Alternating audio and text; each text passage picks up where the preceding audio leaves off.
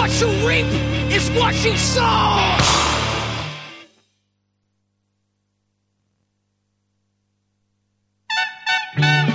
Suecos, chinos, franceses, americanos, uruguayos y extremeños. Todos pueden escuchar Radio Utopía en Mademoiselle, vous parlez français Mi scusi, ma io sono un hippie. Oh, perdón. www.radioutopía.org. es el sol. español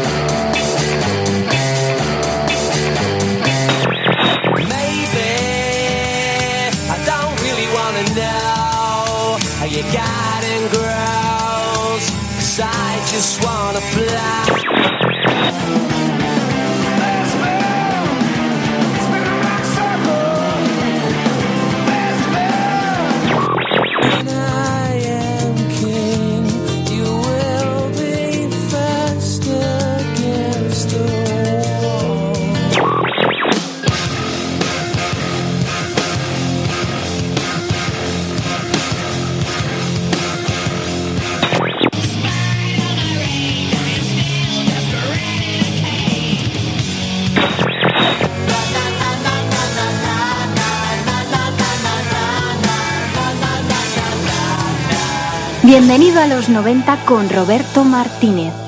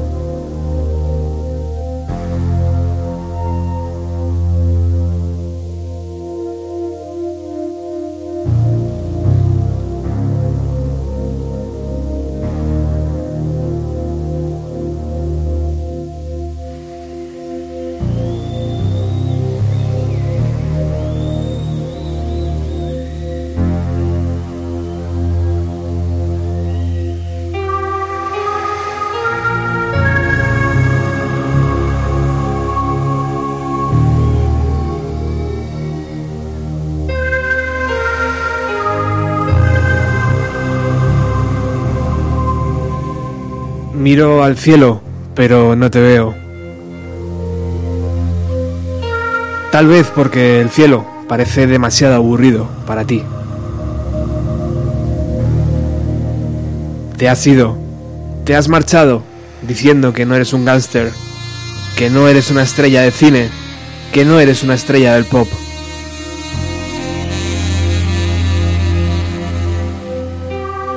Nos has dejado diciéndonos al oído que no eres una estrella de la Marvel y que jamás has sido una estrella de mentira.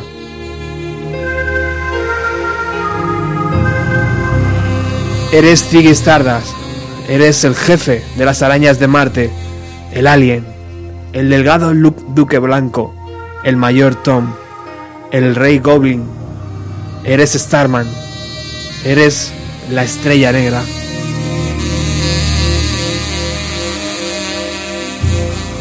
Y lo más acojonante de todo es que jamás nos hemos conocido, pero siento tu pérdida muy muy cercana. David Robert Jones. 1947-2016 She was tired, you can't hide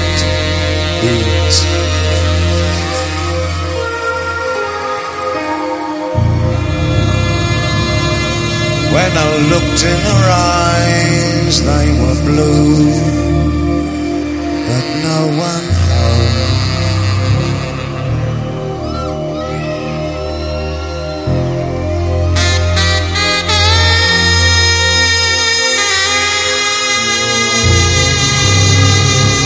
She could have been a killer If she didn't walk the way she do.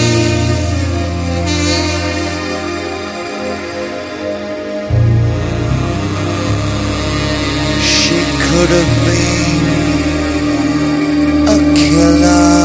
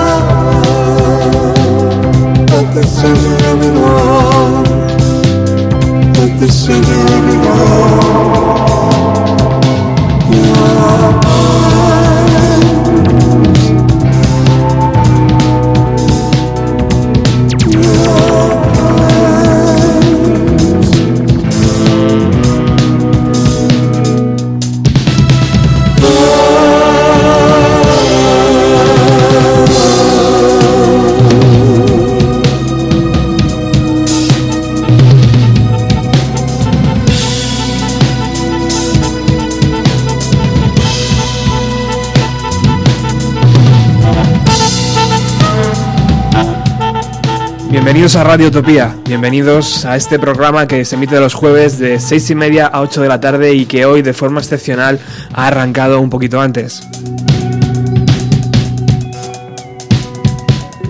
Un pequeño programa que se llama Bienvenido a los 90 y que de forma muy humilde siempre intentamos poner música de aquella década. Esta semana, por supuesto, vamos a dedicar el programa por entero a la memoria de David Bowie. Y lo vamos a hacer de la mejor forma que sabemos y es intentando que la gente que ha vivido cerca de él y que ha tenido la suerte de conocer hable. Para eso vamos a invitar a Paco Pérez Brián, que ya sabéis, amigo del programa. Vamos a, invitar a Martín Frías, eh, creador de la, junto a, a Berta Yebra, de la Popular 1, de la mejor revista que seguramente tengamos aquí. También invitaremos a Rafa Cervera y a Felipe Costello y Ángel Agudo, que también colaboran con el programa.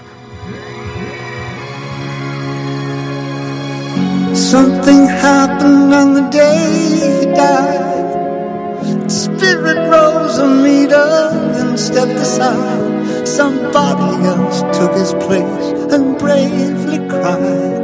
I'm a black star.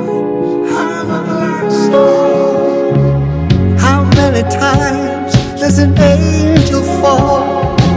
How many people lie instead of talking tall?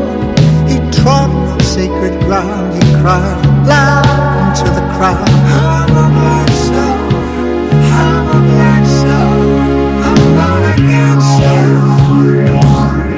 Can't answer why.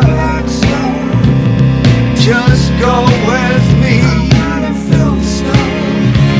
I'ma take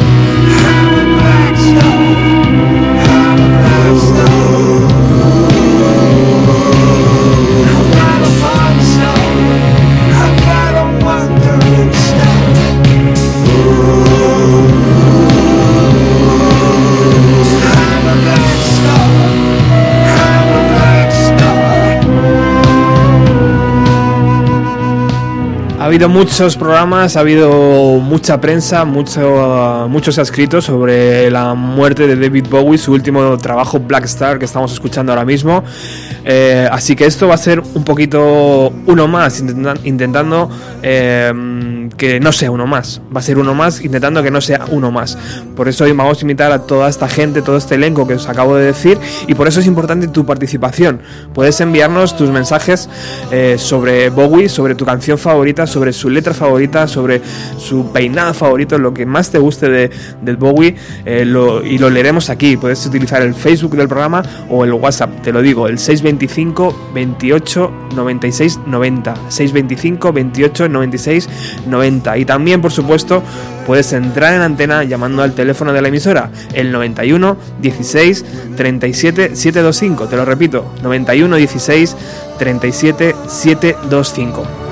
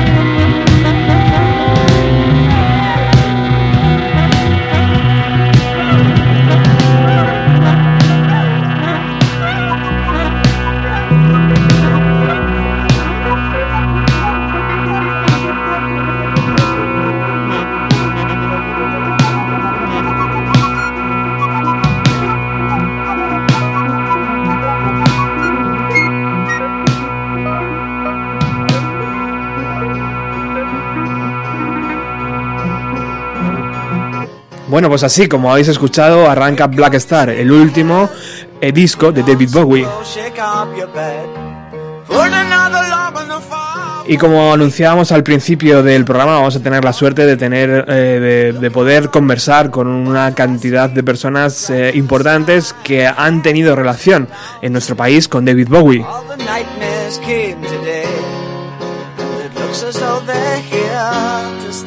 El primero de ellos me hace eh, mm, particular ilusión porque jamás le he tenido la suerte de entrevistar ni de conocer. Espero que algún día podamos poner remedio a eso y hagamos las dos cosas.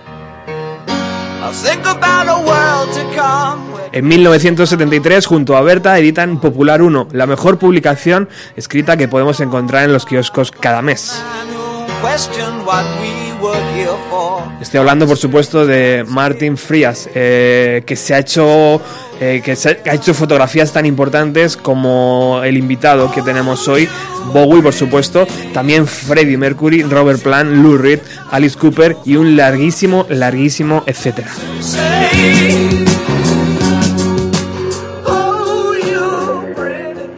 Martin, buenas tardes.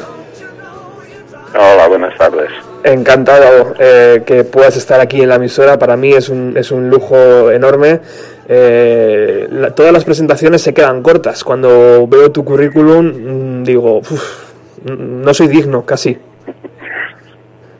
¿Qué dices? No, Roberto, no pasa nada. Sí, Bueno, me eh, encanta hablar contigo porque ya hace dos meses que, que dejé España y, y empiezan primeras nieves en Nottingham, la tierra de Robin Hood.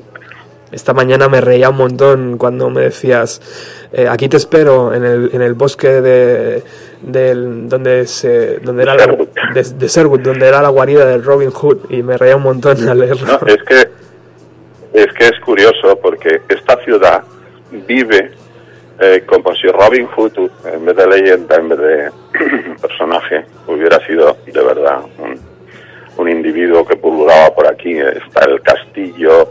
Yo tengo una iglesia aquí al lado que es como una catedral, es espectacular.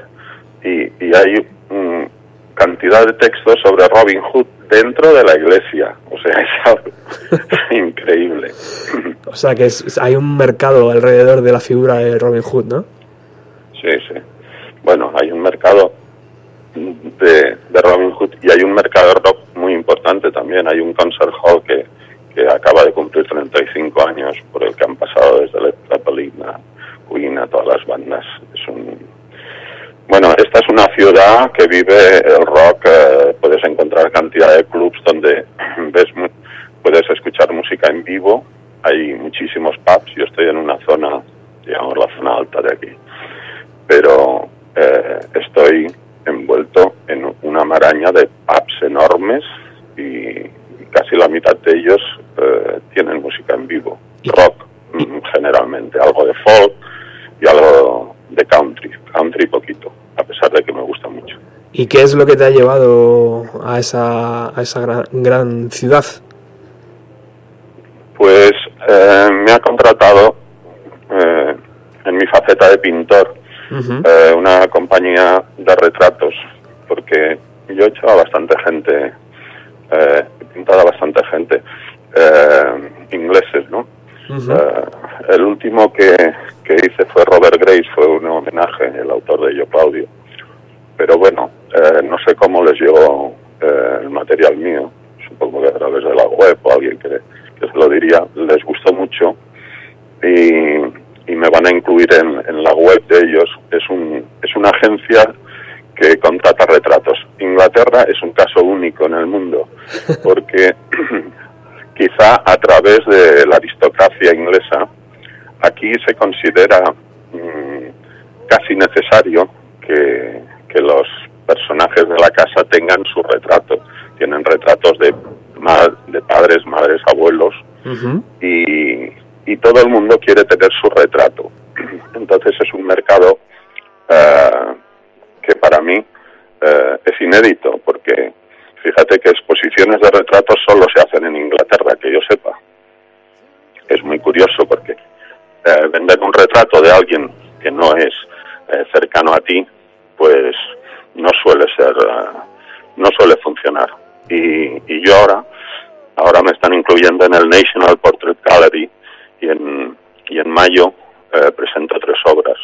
Pero independientemente de esto, esta agencia me ha incluido, bueno, pues porque vieron también retratos que le había hecho a Dalí, a Freddie Mercury, a Mick Jagger, y les interesó mucho porque el tipo de retrato que yo hago tiene un background eh, un poco abstracto, o sea, es un poco diferente, bueno, bastante diferente de lo que a lo que ellos están acostumbrados. O sea que te, te, te espera allí una vida bastante interesante, porque si es algo cultural, imagino que, que hay mucho curro. Sí, sí, sí, sí. No, aquí el movimiento de arte es importante.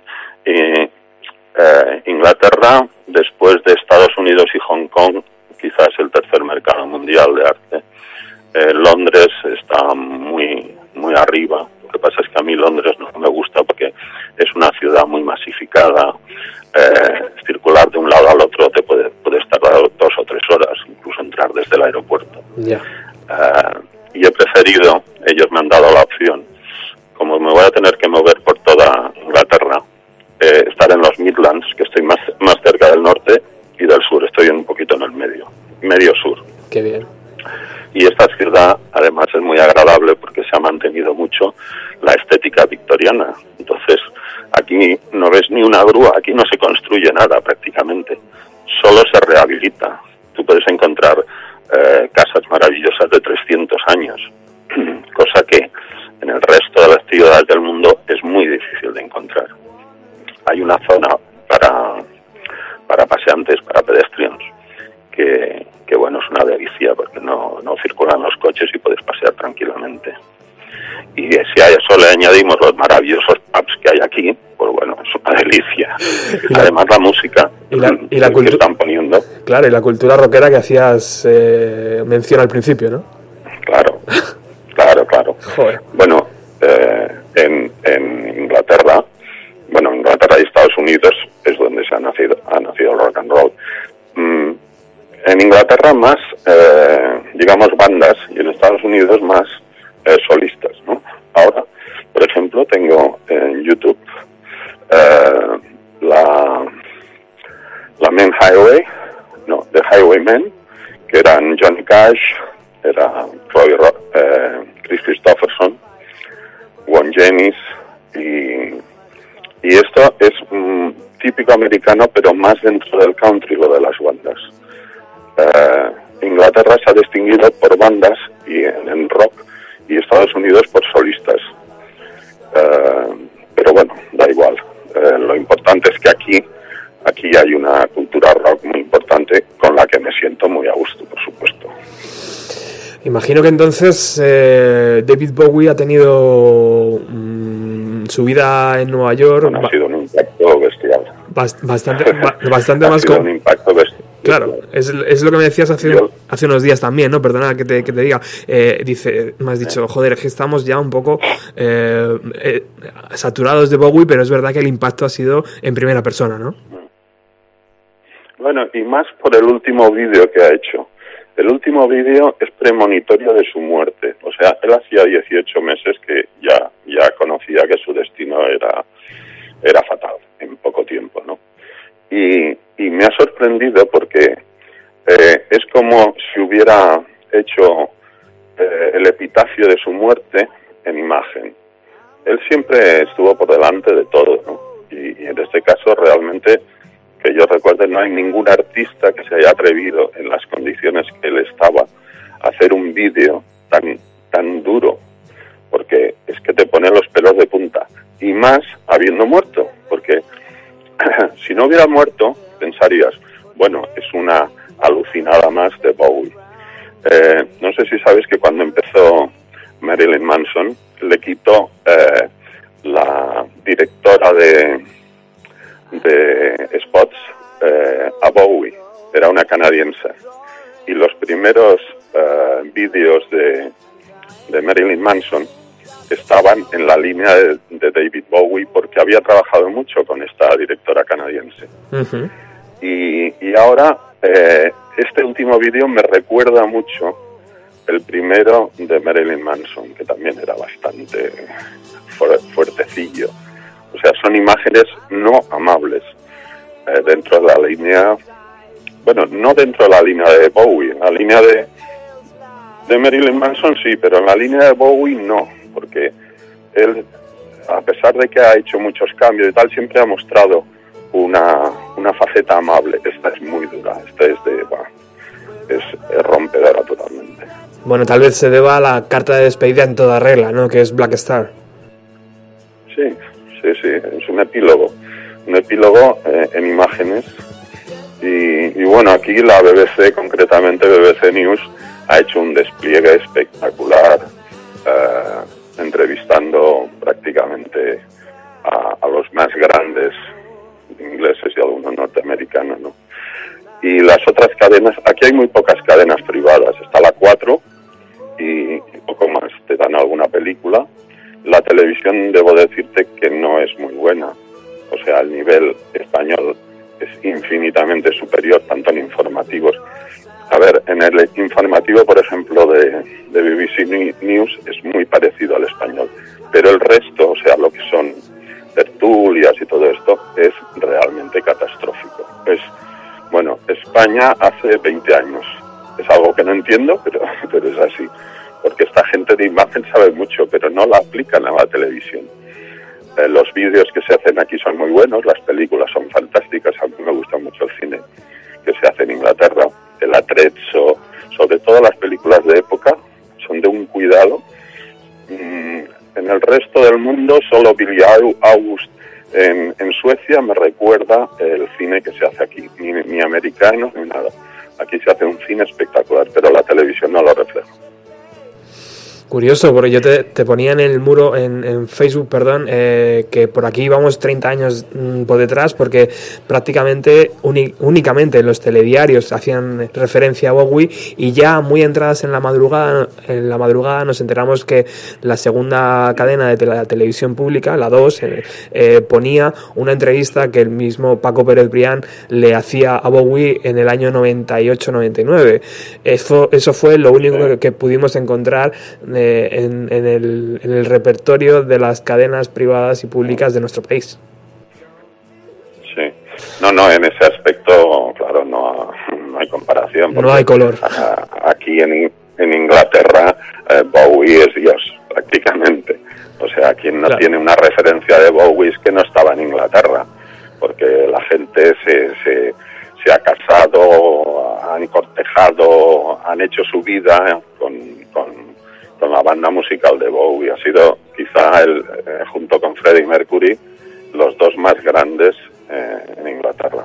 Y Bueno, lo- yo soy muy apasionado de Led Zeppelin y lo dejo aparte a mi Robert Plant. pero, ¿Y pero tú? Bowie realmente... Además, yo traje a España a Nico, de la. Velvet Underground, y ella había mantenido un, un cierto romance con Bowie. Te contaré una anécdota que, que me pareció bastante sorprendente. por favor. Los dos, y, igual Nico que Bowie, venían de un estrato no cultural, digamos.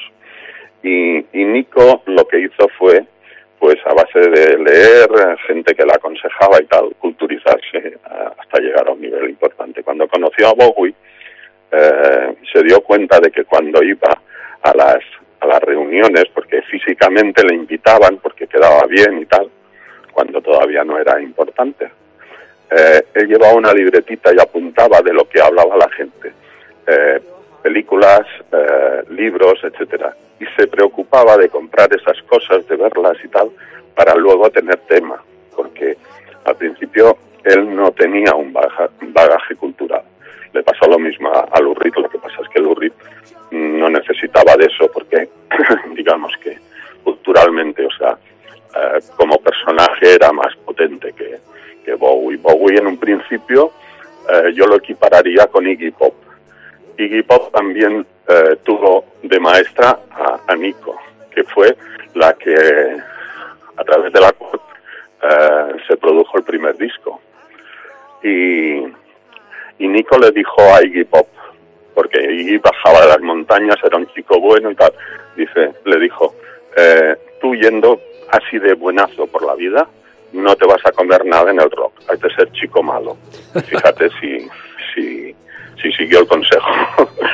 Eh, realmente si conoces a Iggy Pop en persona es lo más dulce del mundo. Yo recuerdo que la primera vez que hablé con él fue en, en el rodaje de Atolladero, ahí en las Bardenas Reales, y fue él el que se me vino a presentar a mí. Sabía que, que yo le iba a hacer un reportaje y unas fotos, y me viene un día que, que yo estaba comiendo, me dice, hola, soy Iggy Pop. y yo como tenía la referencia de Nico, digo, es que no puede ser, es- es- este no... Pero bueno, eh, ha habido ocasiones que, que en ruedas de prensa incluso se ha subido encima de la mesa y le ha pegado una patada a un, a un redactor porque le había hecho una, un- una pregunta a borde, ¿no? Pero es eso que le había dado el toque eh, de niño malo y, y es el que ha conservado. Bueno, Martín, ¿cómo te enteraste de la noticia de, de Bowie? Eh, cuéntame, ¿dónde estabas? Pues yo estaba aquí en mi apartamento y eh, yo tengo un televisor con YouTube y con, bueno, puedo conectar directamente con Internet. Y, y me pongo mucho programa musical.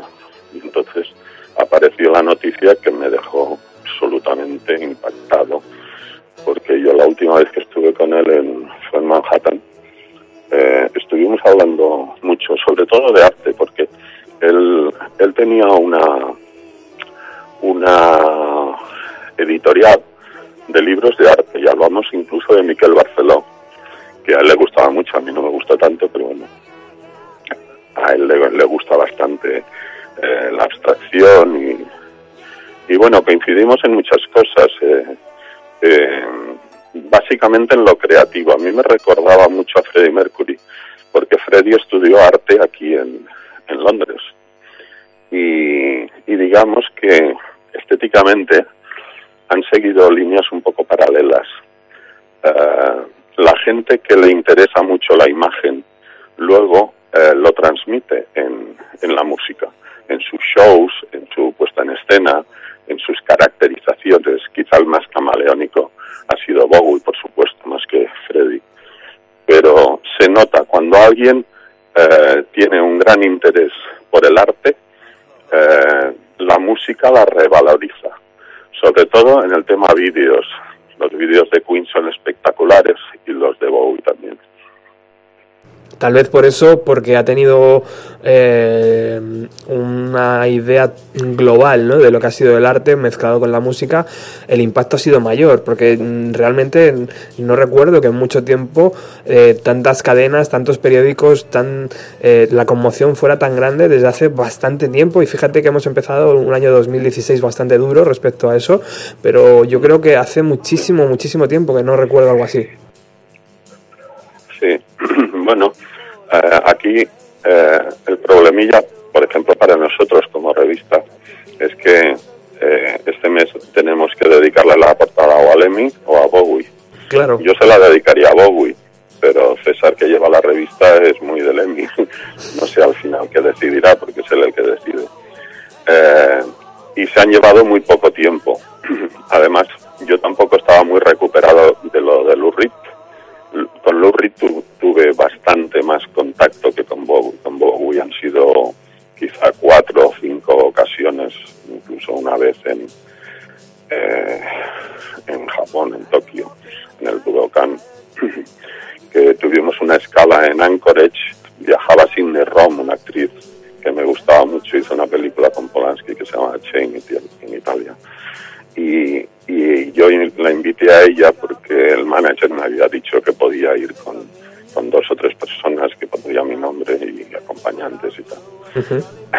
en el Budokan de, de Tokio, allí tuve un problema porque yo quería hacer fotos muy buenas, obviamente, y me enviaron a, a la otra punta del, del Palacio de los Deportes porque en, en Japón está prohibido fotografiar delante de la escena.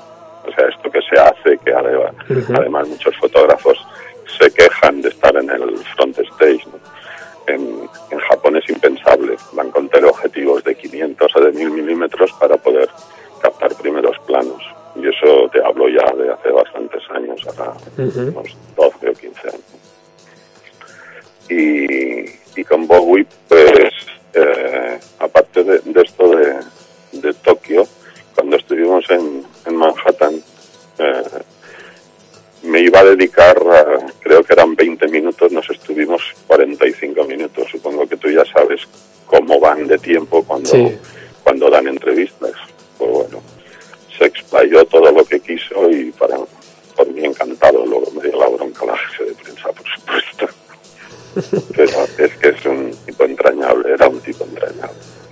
es lo que te digo,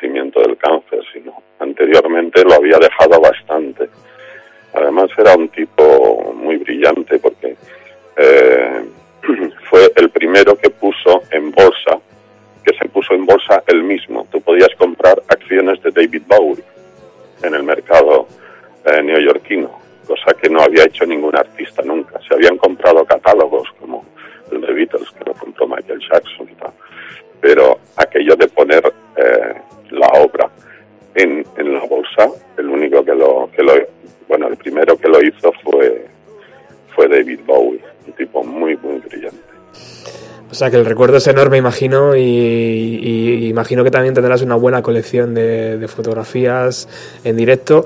Eh, Martín, antes te, decía, bueno, dime una canción eh, que quieres que suene eh, hoy en el programa y me dices, bueno, pues ponme eh, Men in Black de Johnny Cash, porque estoy un poco ya saturado de Bowie, ¿no? me ha hecho mucha gracia eso también. No, yo no estoy saturado, yo creo que es la audiencia más Ah. saturada más que yo. Había entendido que tú yo puedo, estabas. yo puedo oír Bowie ininterrumpidamente y, y me parece, bueno, no me cansa, o sea, eh, tiene una obra tan ecléctica que, que puedes escucharlo sin problemas. La mayoría de artistas no son tan, eh, no tienen una variedad como, como tenía Bowie. Bowie era capaz de, de darse la vuelta, cambiarse totalmente y hacer eh, discos que no tenían nada que ver los unos con los otros. Hombre, de fondo sí, pero, pero digamos que si oyes a Johnny Cash, la carrera de Johnny Cash es, es muy lineal. La de Bowie no, la de Bowie. Bueno, él también eh, tuvo un compañero de fatigas al principio, Brian Eno, que era muy, muy creativo. Yo con Eno tuve bastante buena relación y con Phil Manzanera eran los, los que en Roxy Music eh, llevaban el cerebro, a pesar de que Brian Ferry la cara. Pero en el caso de Bowie, eh, yo creo que, que Brian Eno fue muy importante. Ahora he escuchado los últimos acordes del, del tema que has puesto y me recordaba mucho los primeros tiempos de, sintetizador de, de Eno. Eno fue uno de los primeros en usar sin- Recuerdo que aquí Te- Teddy Bautista fue el, primero que los introdujo, porque Teddy siempre fue un avanzado en este sentido. Y en Inglaterra fue Brian Eno. Y, desde luego le dejó mar- marcado a Bowie. Buah. Pues te, te hago la foto, Martín, eh, para que te imagines un poco. Una emisora eh, modesta con los búmetros moviéndose cuando tu voz eh, atraviesa la- las ondas. eh, y aquí un pequeño presentador mirando esos búmetros con la boca abierta como si estuviese mirando eh, a, a Bueno, pero que te gusta mucho Dalí también, ¿no? sí, sí, sí, sí. La verdad es que tengo un, no sé, tengo contigo, contigo un, Yo no, no, no, no te lo he comentado, pero el nexo que yo tuve con Dalí, yo fui, bueno, durante cuatro años yo tenía libre entrada en casa de Dalí. ahí en y Portugal, ¿no? nuestro tema era el, el rock and roll. Eh, curiosamente, eh, es el único pintor que he conocido rockero. Y además su puesta en escena era como de una estrella de rock. Por eso yo en mis exposiciones, la primera que hice eh, de fotografía fue en Moscú en el, en el 2006, eh, puse Dalí and the Rock Stars. Porque yo siempre he considerado a Dalí como una estrella más, lo que pasa es que él, en vez de usar la música, usaba la pintura. No era una temática rockera, pero sí que la puesta en escena y todo era muy similar a lo que puede ser una estrella de rock. Y me encanta que te guste. Pues eh, te digo que he estado en Cadaqués muchísimas veces y yo, yo sé que allí eh, no queda nada de lo que fue, pero te puedes creer que a veces me ilusiona pasear por allí simplemente y, y recordarlo. Es increíble. Sabes que uno de los videoclips, de los primeros videoclips que se, que se pasaron por televisión, eh, fue de Alice Cooper presentado por Dalí. Sí, No sí, sé si lo señor. conoces este tema. Sí, sí, sí. Poca gente lo conoce. Le, le puso un, un, un vestuario blanco eh, sobre un stand blanco y con un, su bastón iba diciendo eh, cerebro galáctico de músico. Me encanta, me encanta. De hecho, te- tengo la idea, La- la- en las- tengo en las ocasiones que he estado con Cooper siempre lo hemos comentado lo de Dalí porque a él le hizo muchísima ilusión. me encanta porque tengo la idea además de dedicarle próximamente un programa por entero a Dalí y lo quería relacionar con la música y jamás me- se me iba a ocurrir eh, hacerlo como tú lo has hecho en las exposiciones y, y como bien cuentas ahora. Así que te, te volveré a molestar con tu permiso. No, no te preocupes. La pena es que los que visitan la casa no visitan, no pueden visitar donde él realmente pintaba, que es en un sótano debajo del estudio que enseñan, Oh, porque es una pena. pieza de unos 12 metros cuadrados, pero que hay que bajar por una escalera muy empinada y claro, eso no funciona bien para, para los grupos que, que pueden ir allí. Me acuerdo que la primera vez que me lo enseñó estaba pintando un cuadro de, de Juan Carlos y había una peculiaridad y es que en el sitio del corazón había un cajón que salía. Entonces eh, la, la mirada de, de él era un poco cenital, bueno, se basaba en fotografías, ¿no? Pero Ujú. en el- dentro del cajoncito no había nada dentro. Y cuando lo presentó ya en boceto para, para hacer la, la realización final, le hicieron quitar el, el cajoncito vacío, ¿sabes? Es una curiosidad que muy poca gente sabe. Increíble, pues te digo que eh, he estado muchas veces y he entrado en la casa y cuando me decían que allí pintaba, a mí se me ponían los pelos de punta, claro, ahora que me has dicho la verdad, bueno, imagino que es cosa del turista, del turis- te- turisteo, como, como bien dices, que es complicado el acceso abajo. Eh, Martín eh, Frías, muchísimas gracias por haber estado un ratito aquí en, ti, Roberto. en Radio Utopía. Te prometo que vamos a hablar mucho si me dejas y porque hay mucho de lo que hablar. Y bueno, nos despedimos con esta canción, eh, Héroes, de David Bowie. Eh, Sí. ¿qué, qué te viene a la memoria, Martín, cuando, cuando la escuchas? Pues eh, los el tiempo que me ha dedicado, es que, claro, mm, yo le he robado un, uno, un tiempo a Bowie como a, a unos cuantos artistas que, que cuando desaparecen pues me parecen mucho más importantes. Eh, me impresiona bastante. Creo que luego vas a entrevistar a Berta y ya te va a contar más cosas de, Ah, sí.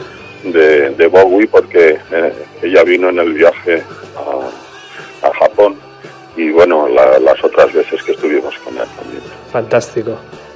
Pues eh, Martín Vale. Frías, muchísimas Bueno, gracias. Roberto, muchísimas gracias a ti. A tus pies siempre, ¿vale? Un saludo desde la tierra de Robin Hood. Un abrazo, amigo. Vale, fuerte abrazo.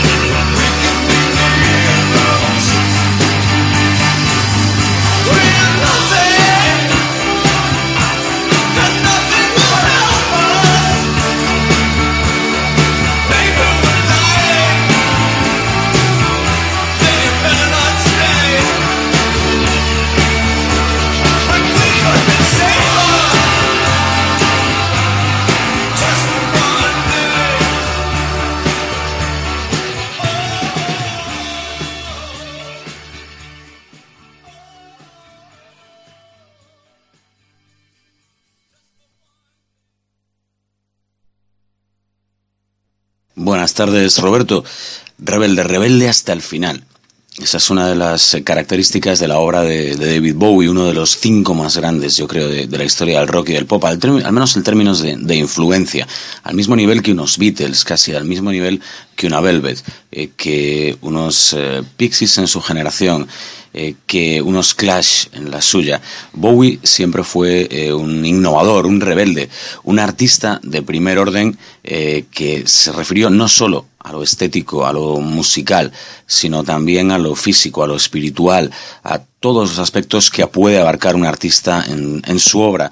Y esto lo hizo en diferentes épocas y en diferentes personajes. Cada uno de ellos tuvo ese grado de influencia. Los más celebrados y quizá también los menos eh, recordados. La verdad es que Bowie fue un artista tan completo como único. Eh, como mucha gente en estos días, sobre todo con su fallecimiento, le está recordando eh, con canciones quizá pues más eh, profundas, metafísicas, eh, reflexivas y con un pequeño pozo de tristeza, a mí me apetecía recordarle con un buen pedazo de, glam rock, un riff fantástico que es lo que necesita el, rock tanto de toda la vida como el como el de nueva generación en aquel momento, como fue el, glam.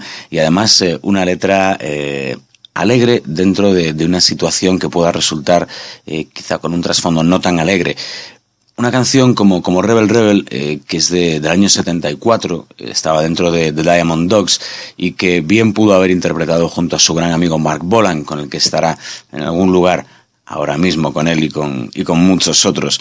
Una canción que hablaba de, de esa ambigüedad sexual, de la celebración de la, de la música, de la diversión, de la expresión pura del arte eh, que Bowie como ningún otro podía, podía entender. Con aquella persona a la que dedicaba la canción, una persona de la que hábilmente escondía el, el género, porque a fin de cuentas tampoco importaba tanto, ¿verdad? Todos podíamos eh, tener ese, ese género que, realmente era, era el nuestro, nuestro interior. Eh, así, así lo hizo constar en, en, Rebel Rebel, así lo hizo constar en más canciones, pero quizá en esta como en ninguna otra, y eso lo saben bien muchos artistas, como, como Supergrass, que iban a, hacer un pequeño homenaje en Pumping on Your Stereo a, a esta canción, a esta, a esta melodía de, de Rebel Rebel, eh, pues pudo, pudo plasmar una vez más lo que era el rock de categoría. En esta vez, en esta ocasión, como Mick Ronson ya no estaba, eh, él mismo se ocupó de, de hacer esa, esa guitarra y la verdad es que volvió a darnos una, una, alegría como tantísimas nos ha dado a lo largo de su carrera. Creo que es un momento perfecto para disfrutarla y para celebrar más que nunca la obra, el legado de un artista eh, tan único e irrepetible como grande, David Bowie.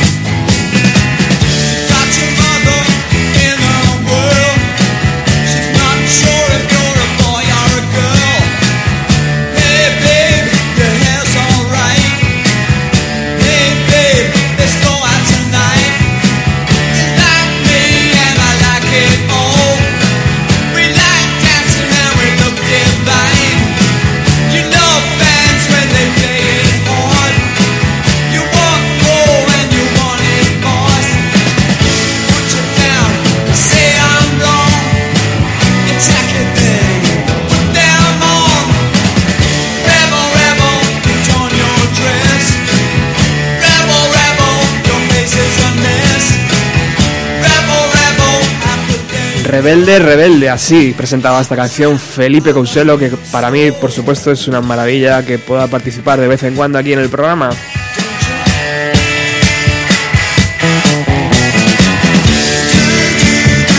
Hablábamos antes del poco o prácticamente nulo caso que le hizo la televisión de nuestro país a la muerte de David Bowie. Por supuesto en los telediarios hicieron sus 30 segundos de promoción, pusieron alguna de las canciones del último disco acompañados con imágenes del videoclip y ya está, y poco más. muy lejos, lejísimos de lo que estaba ocurriendo en Inglaterra, en la BBC, cuando estaban poniendo documentales, entrevistas y todo tipo de material relacionado con el Duque Blanco. Aquí ya al día siguiente de su muerte nos enteramos que la 2 de televisión española puso a eso de la 1 de la madrugada una entrevista que Paco Pérez Brián le reali- realizó a David Bowie en el año 98-99. I love you so.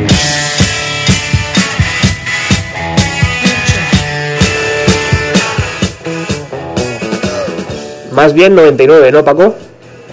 Buenas tardes, 99, hace 16, 17 años, ¿no? Muy buenas tardes, amigo. Lo primero, eh, felicitarte una vez más porque has sido tú el que, sin quererlo, has estado hablando de Bowie en la televisión de nuestro país.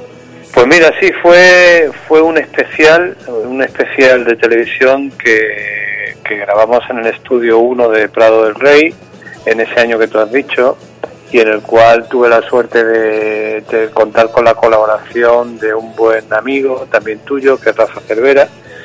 Y, bueno, yo presenté el programa, eh, lo monté y tuve la suerte de compartir con Bowie algunas horas. Y el otro día, pues, eh, estaba durmiendo a la una y media, dos menos cuarto de la mañana, empecé a notar que mi mesa, mi teléfono vibraba y tal, y que me llamaban. Y decía yo, joder, ¿qué estará pasando, no? Entonces sí, abrí los ojos un poco y miré algunos amigos que hacía tiempo que no veía que me llamaran, gente de la música, y digo, coño, ¿qué habrá pasado? Bueno, tal. Y al día siguiente me enteré que habían repuesto el programa, o sea que fíjate, luego vi comprendí que cómo era todo, ¿no? Fueron incapaces hasta de decir quién era yo, o sea, que era lo de menos, ¿no? Pero bueno, qué mínimo que decir, ¿no? Este programa lo hizo Periquillos de los Palotes en el año 99, ¿no? Se conoce que, que televisión hizo una cosa rápida, tal y cual. Ya sabes que en televisión española la buena música interesa que no la vea nadie y que es mejor que ponerla en la 2 a la una y media de la mañana, ¿no? Para que para ganar la audiencia, ¿verdad? A esa hora hay mucha... para sí para, para alimentar la cultura del español y tal en el mundo del arte en el mundo de la música eso es indudable televisión las televisiones españolas ya sabes que están muy muy ocupadas con el tema político rozando ya el folclore y luego pues con sus mamarracheces y sus friqueces. Y lo que es ver un mínimo de música decente eh, pasan los años los siglos imposible Bueno, ¿qué recuerdos, yo eso ya lo, lo doy por abandonado, total. ¿Qué recuerdos? Yo no, yo todavía tengo ahí un poquito de esperanza. ¿Tienes esperanza? Sí, esperanza Aguirre tengo. Y, y caridad. que... Pues mira, yo, yo eh, Robert, tengo, tengo un gran recuerdo de aquel día.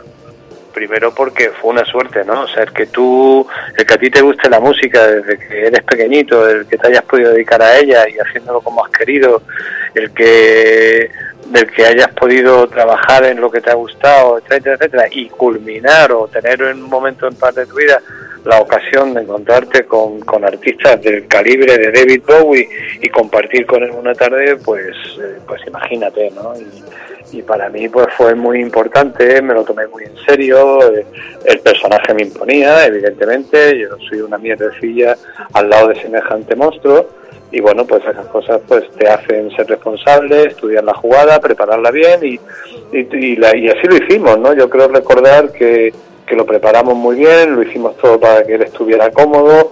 Creo recordar también que que, que vino con toda su banda pero la actuación fue en half playback es decir la música estaba grabada pero él cantó en directo. Y como el otro día le contaba a alguien a otra radio, eh, concretamente a Virginia de Radio 3, que, que también me llamó para hablar de esto, eh, una de las cosas que me impresionó de, de David Bowie aquel día, concretamente en Prado del Rey, Madrid, es como el tipo, eh, con una inteligencia y con una profesionalidad alucinante, se percató que el público que le habían puesto para, para ver su actuación era pues lo típico que hace televisión. Habían buscado todos los colegios de niños de Fuenlabrada o Móstoles, de donde fuera, que les dan el bocadillo y tal y cual, lo habían puesto allí para salir en la tele y, y me imagino que de todos aquellos niños a Bowie no lo conocía casi nadie, ¿no? Eh, entre el público se había infiltrado gente, estábamos por los fanecillos, la gente de la radio que se había enterado y que se había metido allí, Pero él se dio cuenta que el grueso del público no tenía ni puta idea quién era David Bowie. ¿no? Y en cinco minutos se los metió en el bote a todos, tío. en cinco minutos los tenía locos, ¿no? Y dije, joder, qué tipo más acojonante, ¿no? Y bueno, y, y creo que es recordar que la charla fue muy extendida, muy muy agradable, muy muy bien y, y no me acuerdo bien ahora porque hace ya muchos años, ¿no? Pero eh, pero sí sí sí recuerdo que me quedé muy satisfecho del programa, ¿no? Y la verdad es que la gente que me ha llamado estos días que lo pudieron ver, pues no me han insultado, o sea que incluso me han dicho que, que me dieron las gracias tal cual porque lo veían vigente y. O sea que, que, que bueno, pues eh, ¿qué te voy a decir de David Bowie que no te hayan dicho ya? Ya. Pues un artista completo de estos de 360 grados, ¿no? Eh, que lo mismo te valía para, para ser un actor, para ser pintor, para, para, para, para entender el mundo de la música, no solo como compositor, cantante y, y showman, sino en su momento comprendió cómo la estupidez de las compañías discográficas habían convertido la parte artística en algo intrascendente y se habían preocupado más de la contabilidad y el mundo de la música pasó, las compañías de disco pasó a manos de los contables y entonces dijo, sí, contables, pues venga, a cotizar en bolsa, ¿no? Y se puso a cotizar en la bolsa de Nueva York. O sea, un tipo, bueno, pues increíble, ¿no? Y que desgraciadamente, eh, pues, pues lo hemos perdido.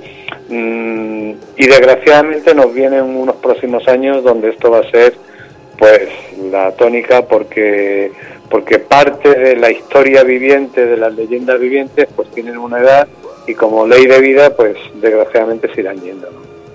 Imagino que Bowie, eh, así en la distancia corta, Paco, impresiona, ¿no? Sí, bueno, todos los grandes artistas, los grandes artistas eh, en las distancias cortas impresionan y son personas como tú y como yo, normales y corrientes, y funcionas con ellos perfectamente. Solo con los artistas innecesarios y gilipollas es cuando no te pasa eso.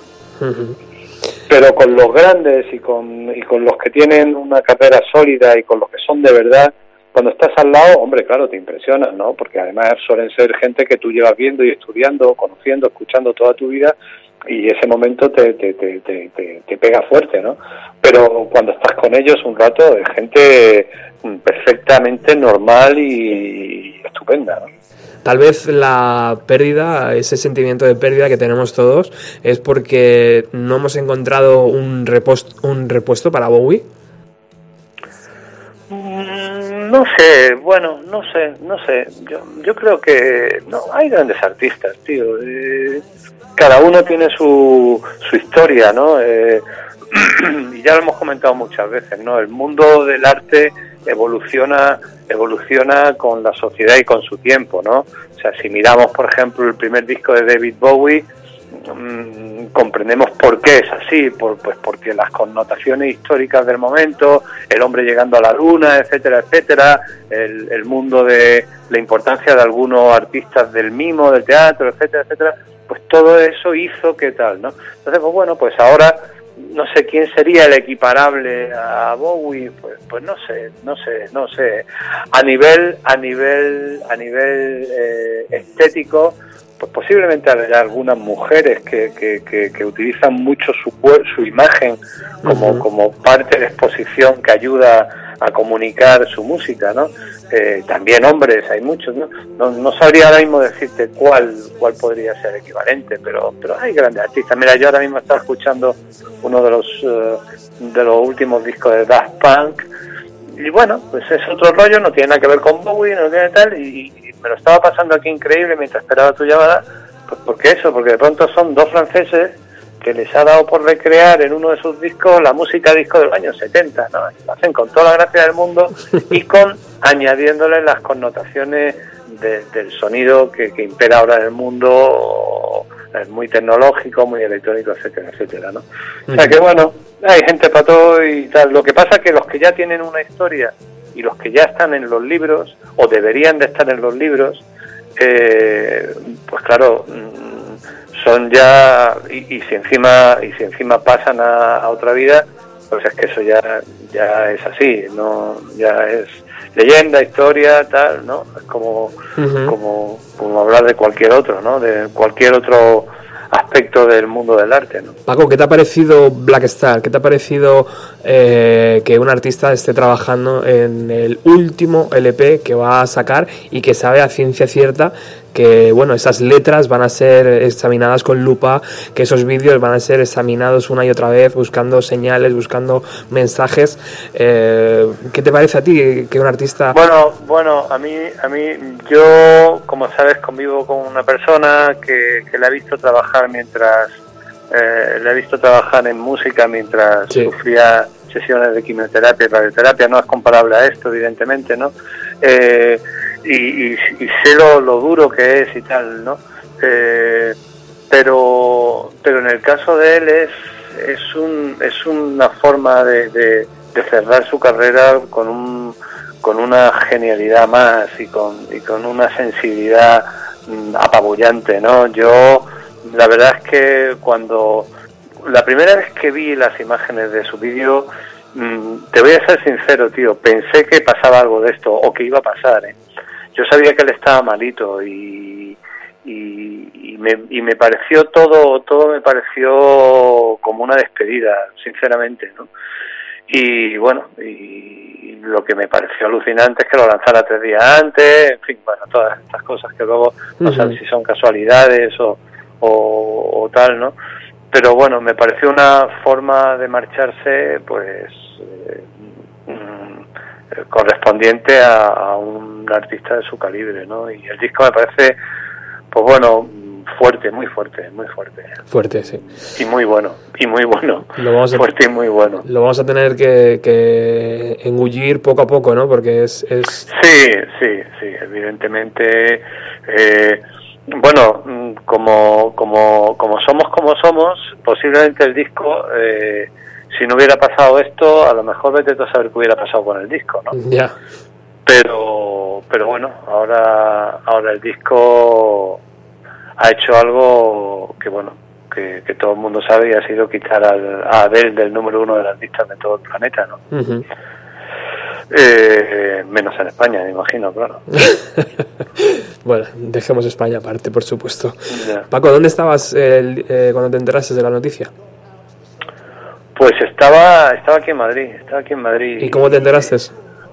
Pues cómo me enteré, Eh, me enteré, pues porque me mandaron un WhatsApp a las 8 de la mañana.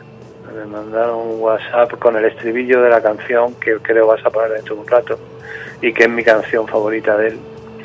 Y, y por eso me enteré automáticamente cuando vi eso. Mm, No ponía nada, me mandaron un mensaje que ponía We could be heroes just for one day. Sabía que se había muerto. Mm, Automáticamente toqué el teléfono, miré, pum, y, tal. Y, y bueno, y recordé las veces que, que lo vi en directo, además del momento de aquel que, que- estuve con él haciendo el especial de televisión. Y tuve la suerte de verlo, que ahora ya ni me acordaba, y ahora repasando un poco su biografía, lo vi con Tim Machine una mañana en un teatro de Londres, que la compañía de discos nos llevó como a 50 de distintas radios del mundo, y en un teatro pequeño de Londres hizo un concierto con Tim Machine con traje negro, camisa blanca y corbata negra, y haciendo rock duro que me quedé acojonado vivo aquel mismo día. Qué grande, tío. Sí. Qué grande. Pues mira, he buscado una, una versión especial de la canción que me has pedido, que es esta que está sonando de fondo. Está eh, grabada en el Festival de Glastonbury del año 2000. Mm, Bueno, muy bien. A mí esa canción me fascina por primero porque me parece una de las canciones más comerciales de él, de toda su carrera, y a mí ya sabes que las canciones que se pueden poner muchas veces por la radio, incluyendo un millón de veces, me, me, me gustan mucho.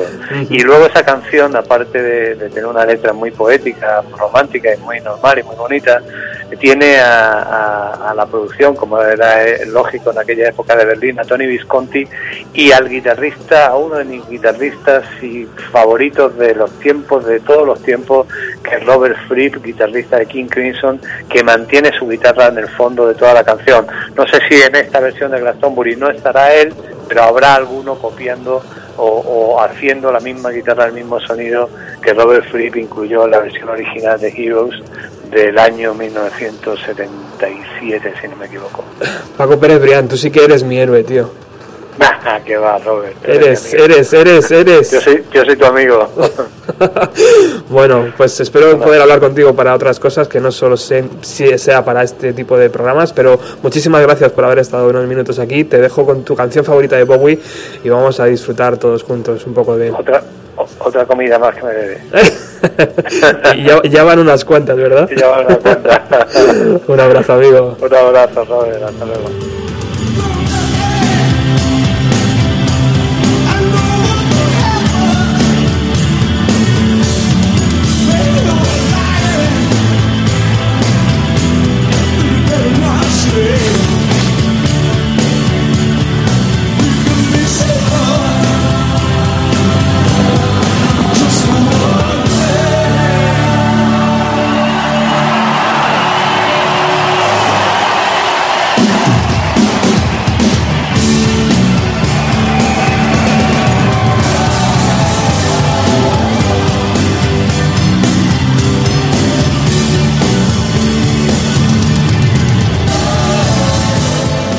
Es difícil de creer, pero acabábamos de sobrevivir a un escape de gas. Y por buscar un hotel rápido, cogimos uno, sin servicio de desayuno. Y por eso estábamos allí, en el único bar abierto en toda la zona. En un bar con las paredes llenas de cabezas de toros eh, y fotos de Manolete. Lo dijeron en la tele, el músico David Bowie ha fallecido a los 69 años. Y tenía que ser verdad, porque Internet puede mentir, pero la televisión nunca lo hace. Y estábamos allí, en un bar de cabezas de toro y fotos de Manolete, y todo por un escape de gas, y yo tenía ganas de llorar. Cuando se muere un ídolo, durante los primeros segundos, uno tiende a inventar una extraña intimidad con él. Como si todas las canciones hubiesen sido compuestas solamente para uno mismo. Pensé en eso, rodeado de cabezas de toro y fotos de Manolete. Pero la diferencia es que yo sí que había tenido un momento de intimidad real con David Bowie. No necesitaba inventar nada.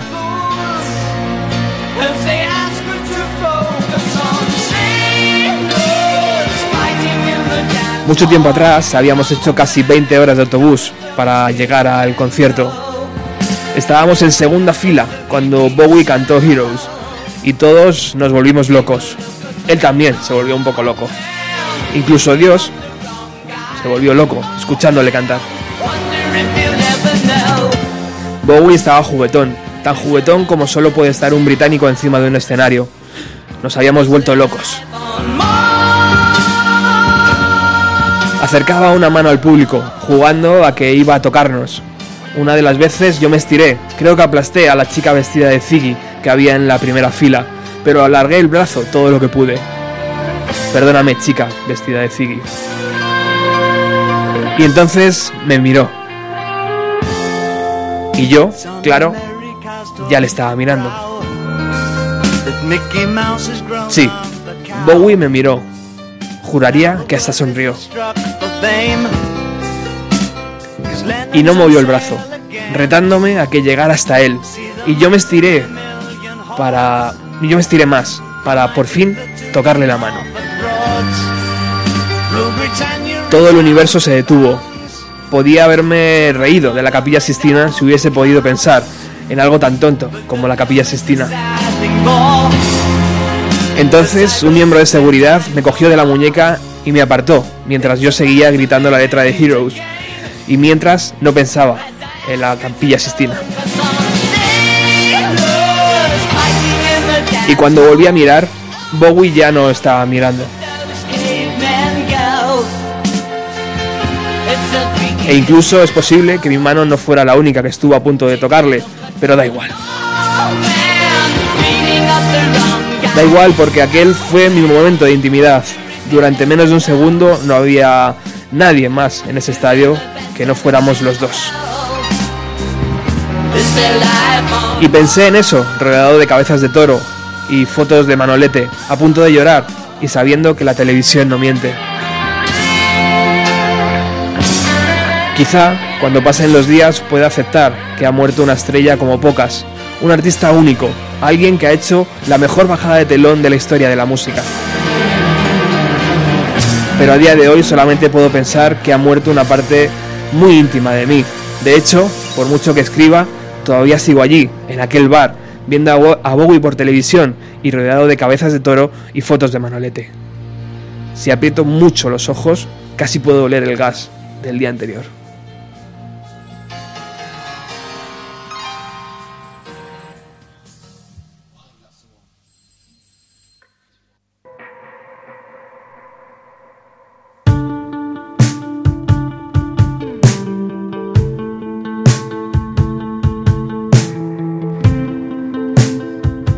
Responsable de este texto es Ángel Agudo, amigo del programa, guionista y una de las mejores personas que yo he conocido en mi vida.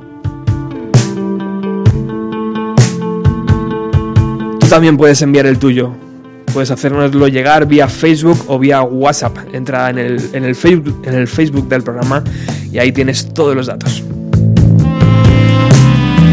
Bueno, estamos haciendo hoy un pequeño homenaje a David Bowie y estamos escuchando su álbum Black Star junto con otra de las de muchísimas canciones. Esta también fue single.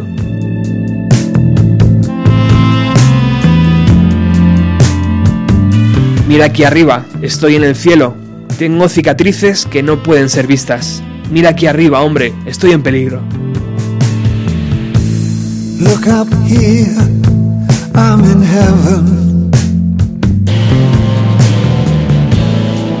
I've got scars that can't be seen. I've got drama, can't be stolen. Everybody knows me now.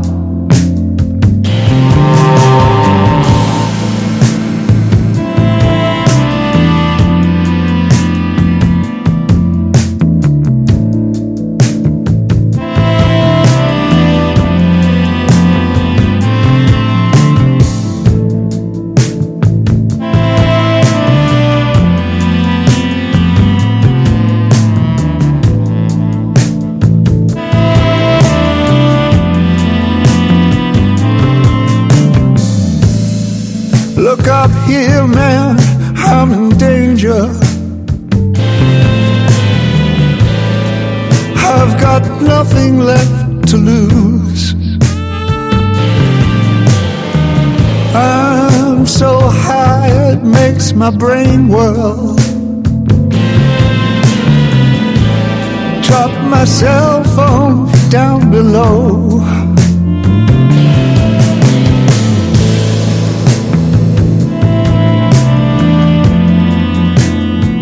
Ain't that just like me?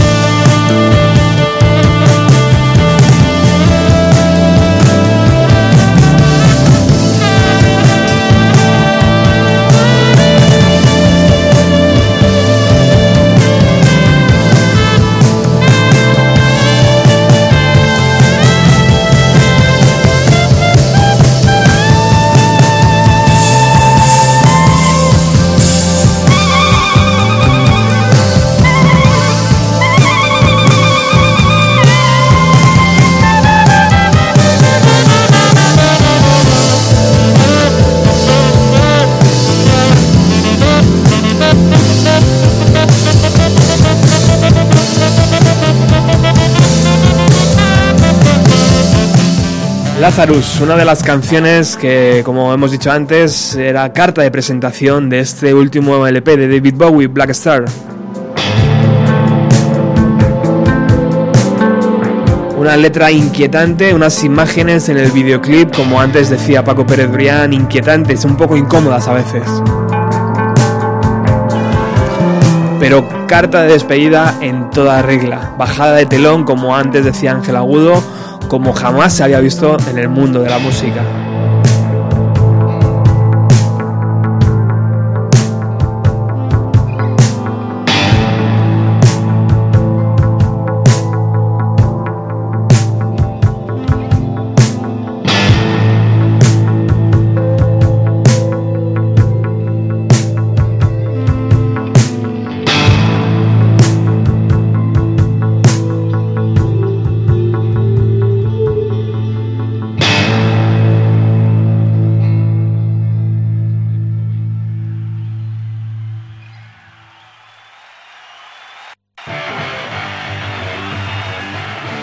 Bueno, y sigues aquí en el 107.3 de la FM, en Radio Utopía. Hace unas semanas, eh, hace unos meses casi ya, eh, viajábamos hasta Barcelona para hacer allí un programa dedicado al Popular 1, nuestra revista favorita.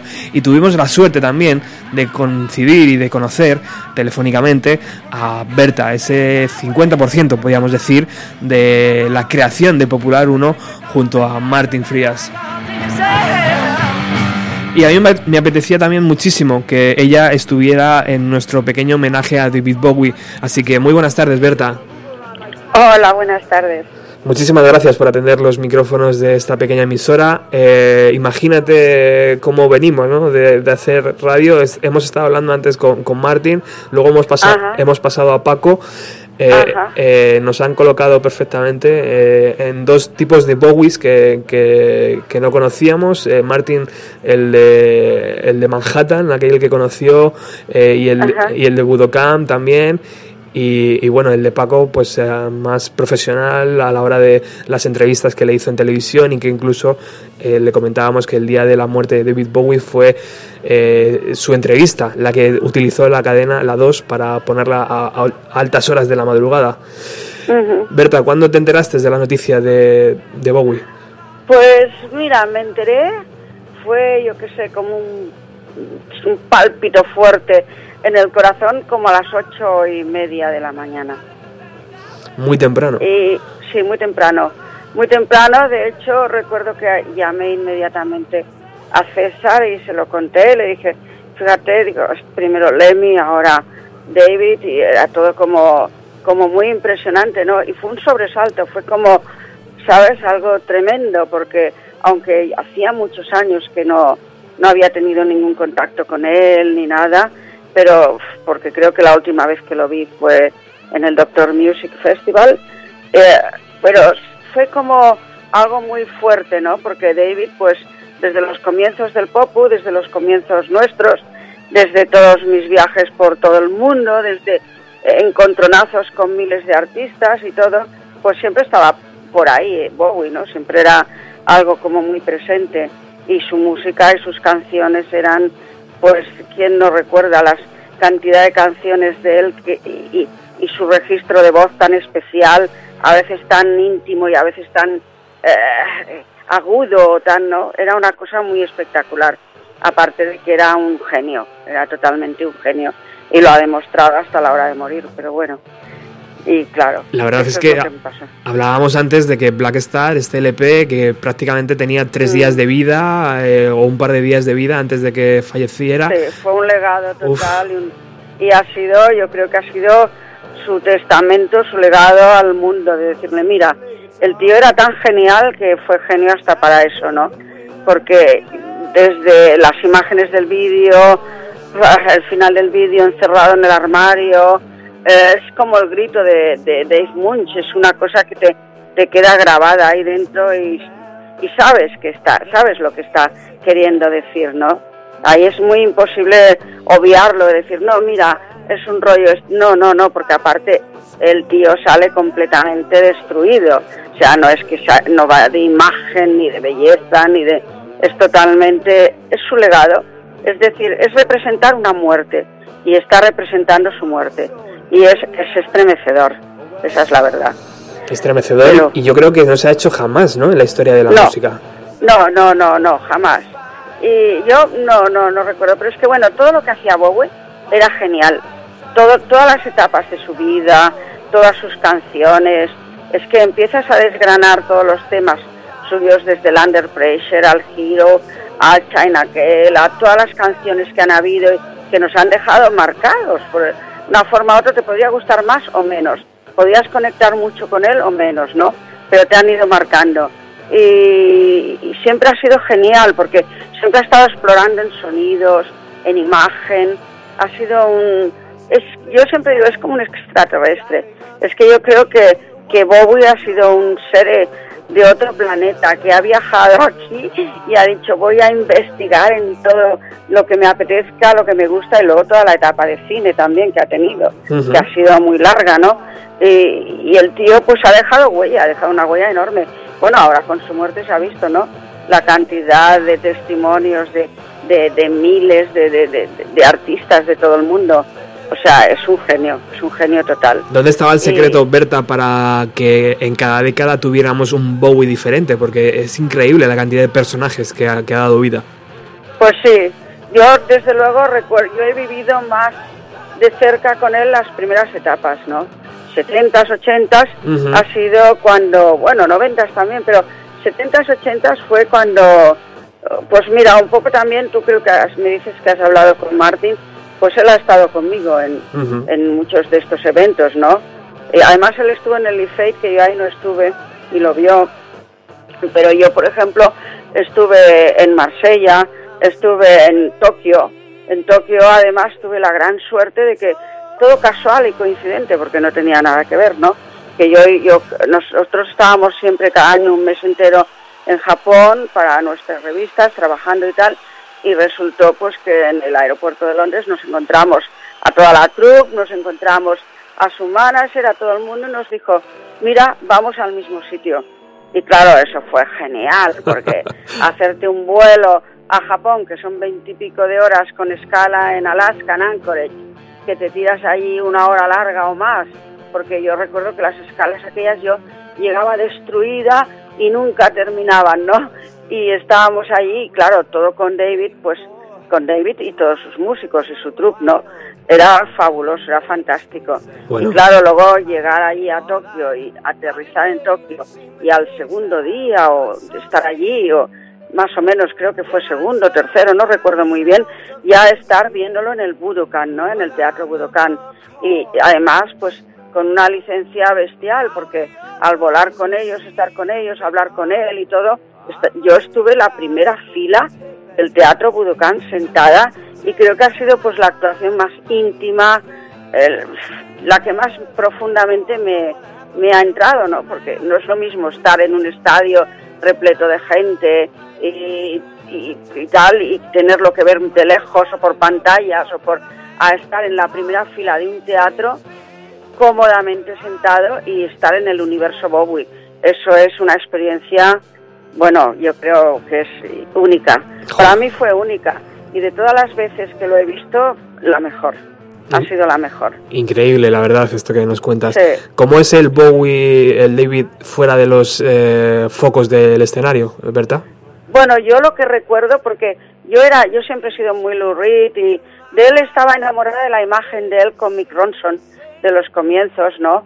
Era impresionante la escena aquella de que está él con la guitarra y el arro- arrodillado y parece que le está haciendo una felación, pero que es bestial, porque es que eran dos, dos personajes impresionantes, tanto Mick Ronson como él, ¿no? Mira, ahora se habrán encontrado por ahí. Y, y era divino, ¿no? Y él, a nivel cercano, a nivel eh, así más de tú a tú, era un ser encantador, súper elegante, eh, muy, muy, yo creo que era muy generoso en su forma. Tampoco llegué a tratarlo íntimamente, de decir, bueno, somos grandes amigos, ¿no? Pero las, la vez que estuvo, sobre todo el viaje este, porque ese viaje dio, dio para mucho. Entonces, eh, pues descubrí esto, que era un hombre que no era nada, era encantador en cuanto a la elegancia. tenía era un gentleman de pies a cabeza, era un hombre agradable, muy se fijaba mucho, tenía algo especial que pocos artistas tienen en, en, en, en el mundillo este, ¿no? Y es que él se fijaba más en ti que tú en él. Es un hombre que te descubría mucho, te preguntaba, quería saber, quería enterarse y tú te dabas cuenta de que al final tú sabías poco de él, pero él sabía más de ti, ¿no? Y un poco era esto, pero era un ser encantador. O sea que- Ha sido de las, de las personas con más clase que he conocido en este mundillo. Quizás él y Freddy han sido los, para mí, los mejores. Prefiero, bueno, primero, no es que prefiera, primero pondría a Freddy porque tuve muchísima más relación con él y, y más amistad y tal, y con él no tuve esa amistad, pero eran dos personas únicas dentro del universo rockero y el universo Bowie era muy especial. Aparte había una coincidencia y es que él era Capricornio, como Lemmy, Lemmy también era Capricornio y yo también soy Capricornio. Y los Capricornios tenemos algo que nos encontramos, ¿sabes? Algo muy especial para entendernos. Y, y eso yo sin saberlo lo noté y me encantó. Y siempre me ha gustado muchísimo. Bueno. Luego otra vez que tuve oportunidad de verle, así más cercano, más de cerca, pero que no pude hablar con él, fue en Marsella. Marsella fue una actuación muy espectacular y, estuve muy de cerca también con él. Y la actuación del Budokan creo que era la gira que hizo de Let's me parece que era más o menos esa por los ochentas y tal. Pero ya te digo, han sido, ha sido, bueno, solo ha habido que ver, solo hemos tenido que ver todas las manifestaciones que han habido después de su muerte, ¿no? Que, que todo el mundo ha hablado de él y que ha sido espectacular, porque con Lemmy también lo ha sido, pero es que con Bowie ha sido ya una explosión, ¿no? Todo el mundo hablando y nadie hablando mal, todo el mundo hablando bien, que eso está muy, muy, está muy bien, ¿no? Pero, y bueno, y también me impresionó mucho las fotos estas que he visto de él un par de días antes de morir, Sí, que estaba sonriente y estaba, es que dices que traidora es la muerte, ¿no? Porque Ah. realmente nadie decía, este hombre se va a morir mañana. Lo veías sonriente y placentero y bien y tal. y lo que tú, Y de- al- y lo que tú decías, ¿no? Eh, bien vestido, peinado, al milímetro el Súper detalle. Sí. Siempre ha sido elegantísimo, siempre, siempre. Eh, yo recuerdo al principio cuando lo vestía su primera mujer, Angie Bowie, ¿no?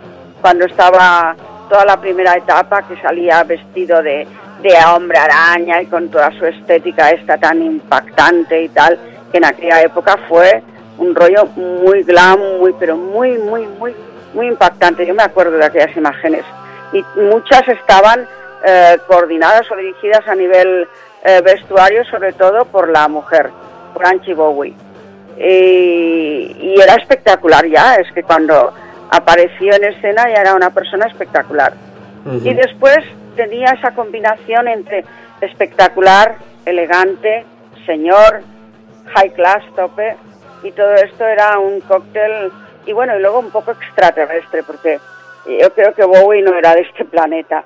Bowie, por todo, toda su carrera artística, ha demostrado ser como el hombre de las estrellas, como lo llamaban mucho, ¿no? Sí. Yo creo que sí. Entonces, Berta, este mes, ¿qué hacemos en el Popu? ¿Qué portada ponemos? Bueno, este mes va a haber una sorpresa muy gorda. Habrán dos portadas. Hombre, qué bueno. qué bueno. habrán, dos, habrán dos portadas.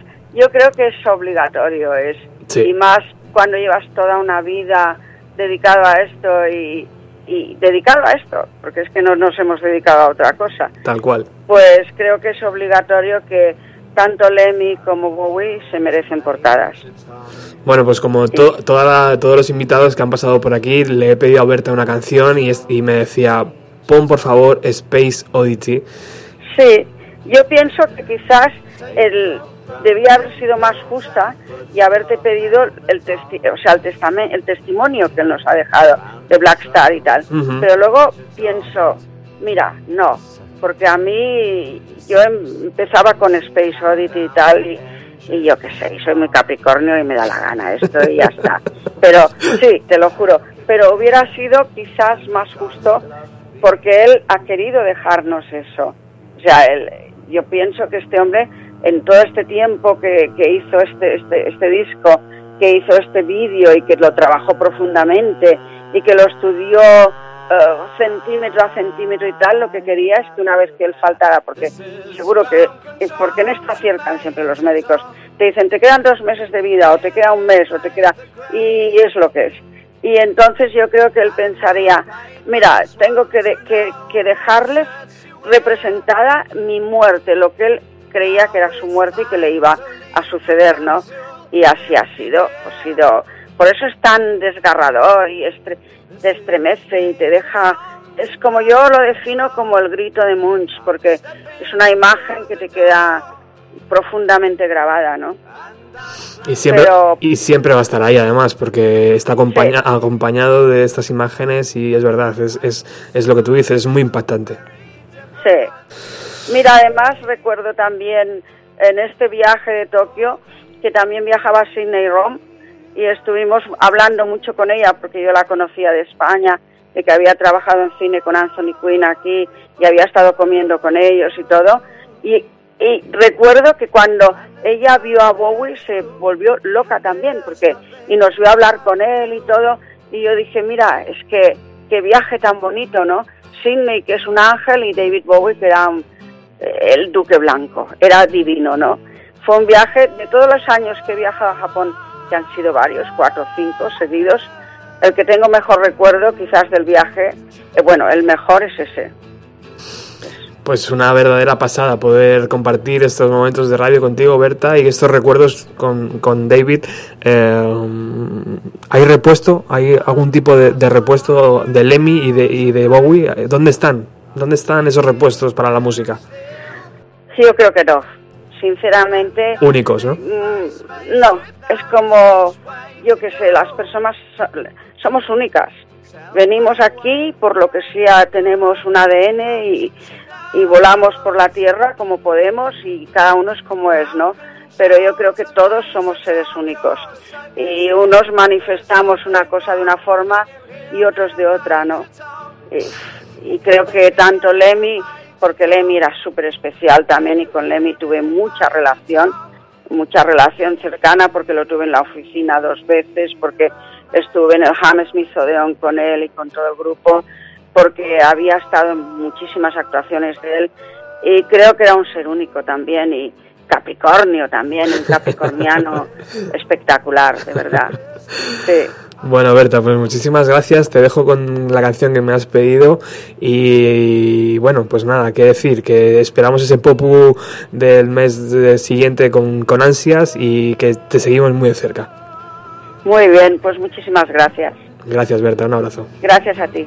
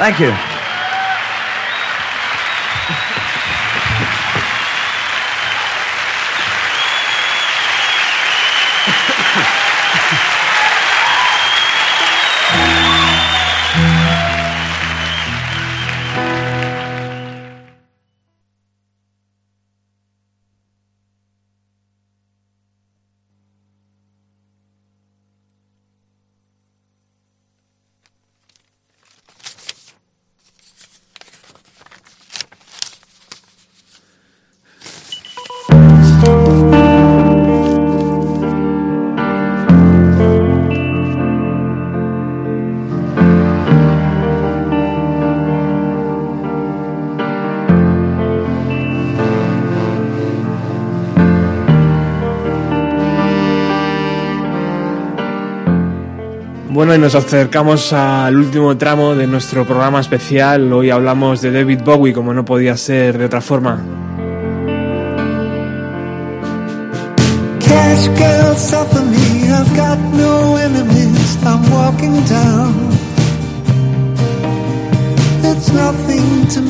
Seguimos redescubriendo este último trabajo llamado Black Star con esta canción Dollar Days.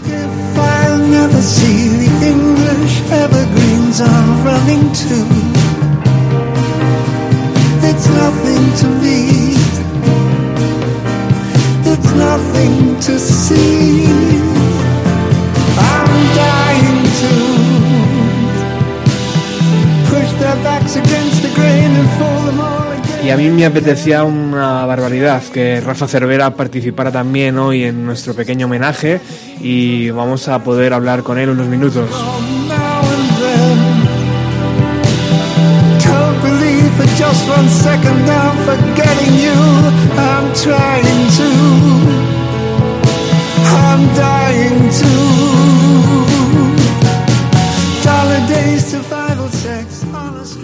Hola, ¿qué hay? Muy buenas tardes, Rafa Cervera. Hola Roberto, buenas tardes, ¿qué tal? Bueno, lo primero, ya sabes, como siempre te digo, para mí es un auténtico placer y simplemente el hecho de saludarte ya me, me alegra el corazón. Bueno, a mí también, ¿eh? estar allí es ya como mi, mi otra casa madrileña. Media vida, Rafa, al lado del mundo del espectáculo musical. Leía esta mañana que si tuvieras que elegir a, a tres músicos imprescindibles sería Lou Reed, David Bowie y Patti Smith. Eh, yo creo que tiempos difíciles, ¿no, tío? Para los seguidores, o parece que hemos arrancado este 2016 con, con un poquito de, malas noticias, ¿no? Eh, nos va a tocar vivir mm, la despedida de estos héroes musicales uno por uno, ¿no? Parece ser. Bueno, es ley de vida y si no hay sorpresas eh, que, que, que adelanten ningún acontecimiento, bueno, pues es lo que toca, ¿no? A medida que pasan los años, eh, pues es inevitable, ¿no? La gente se va.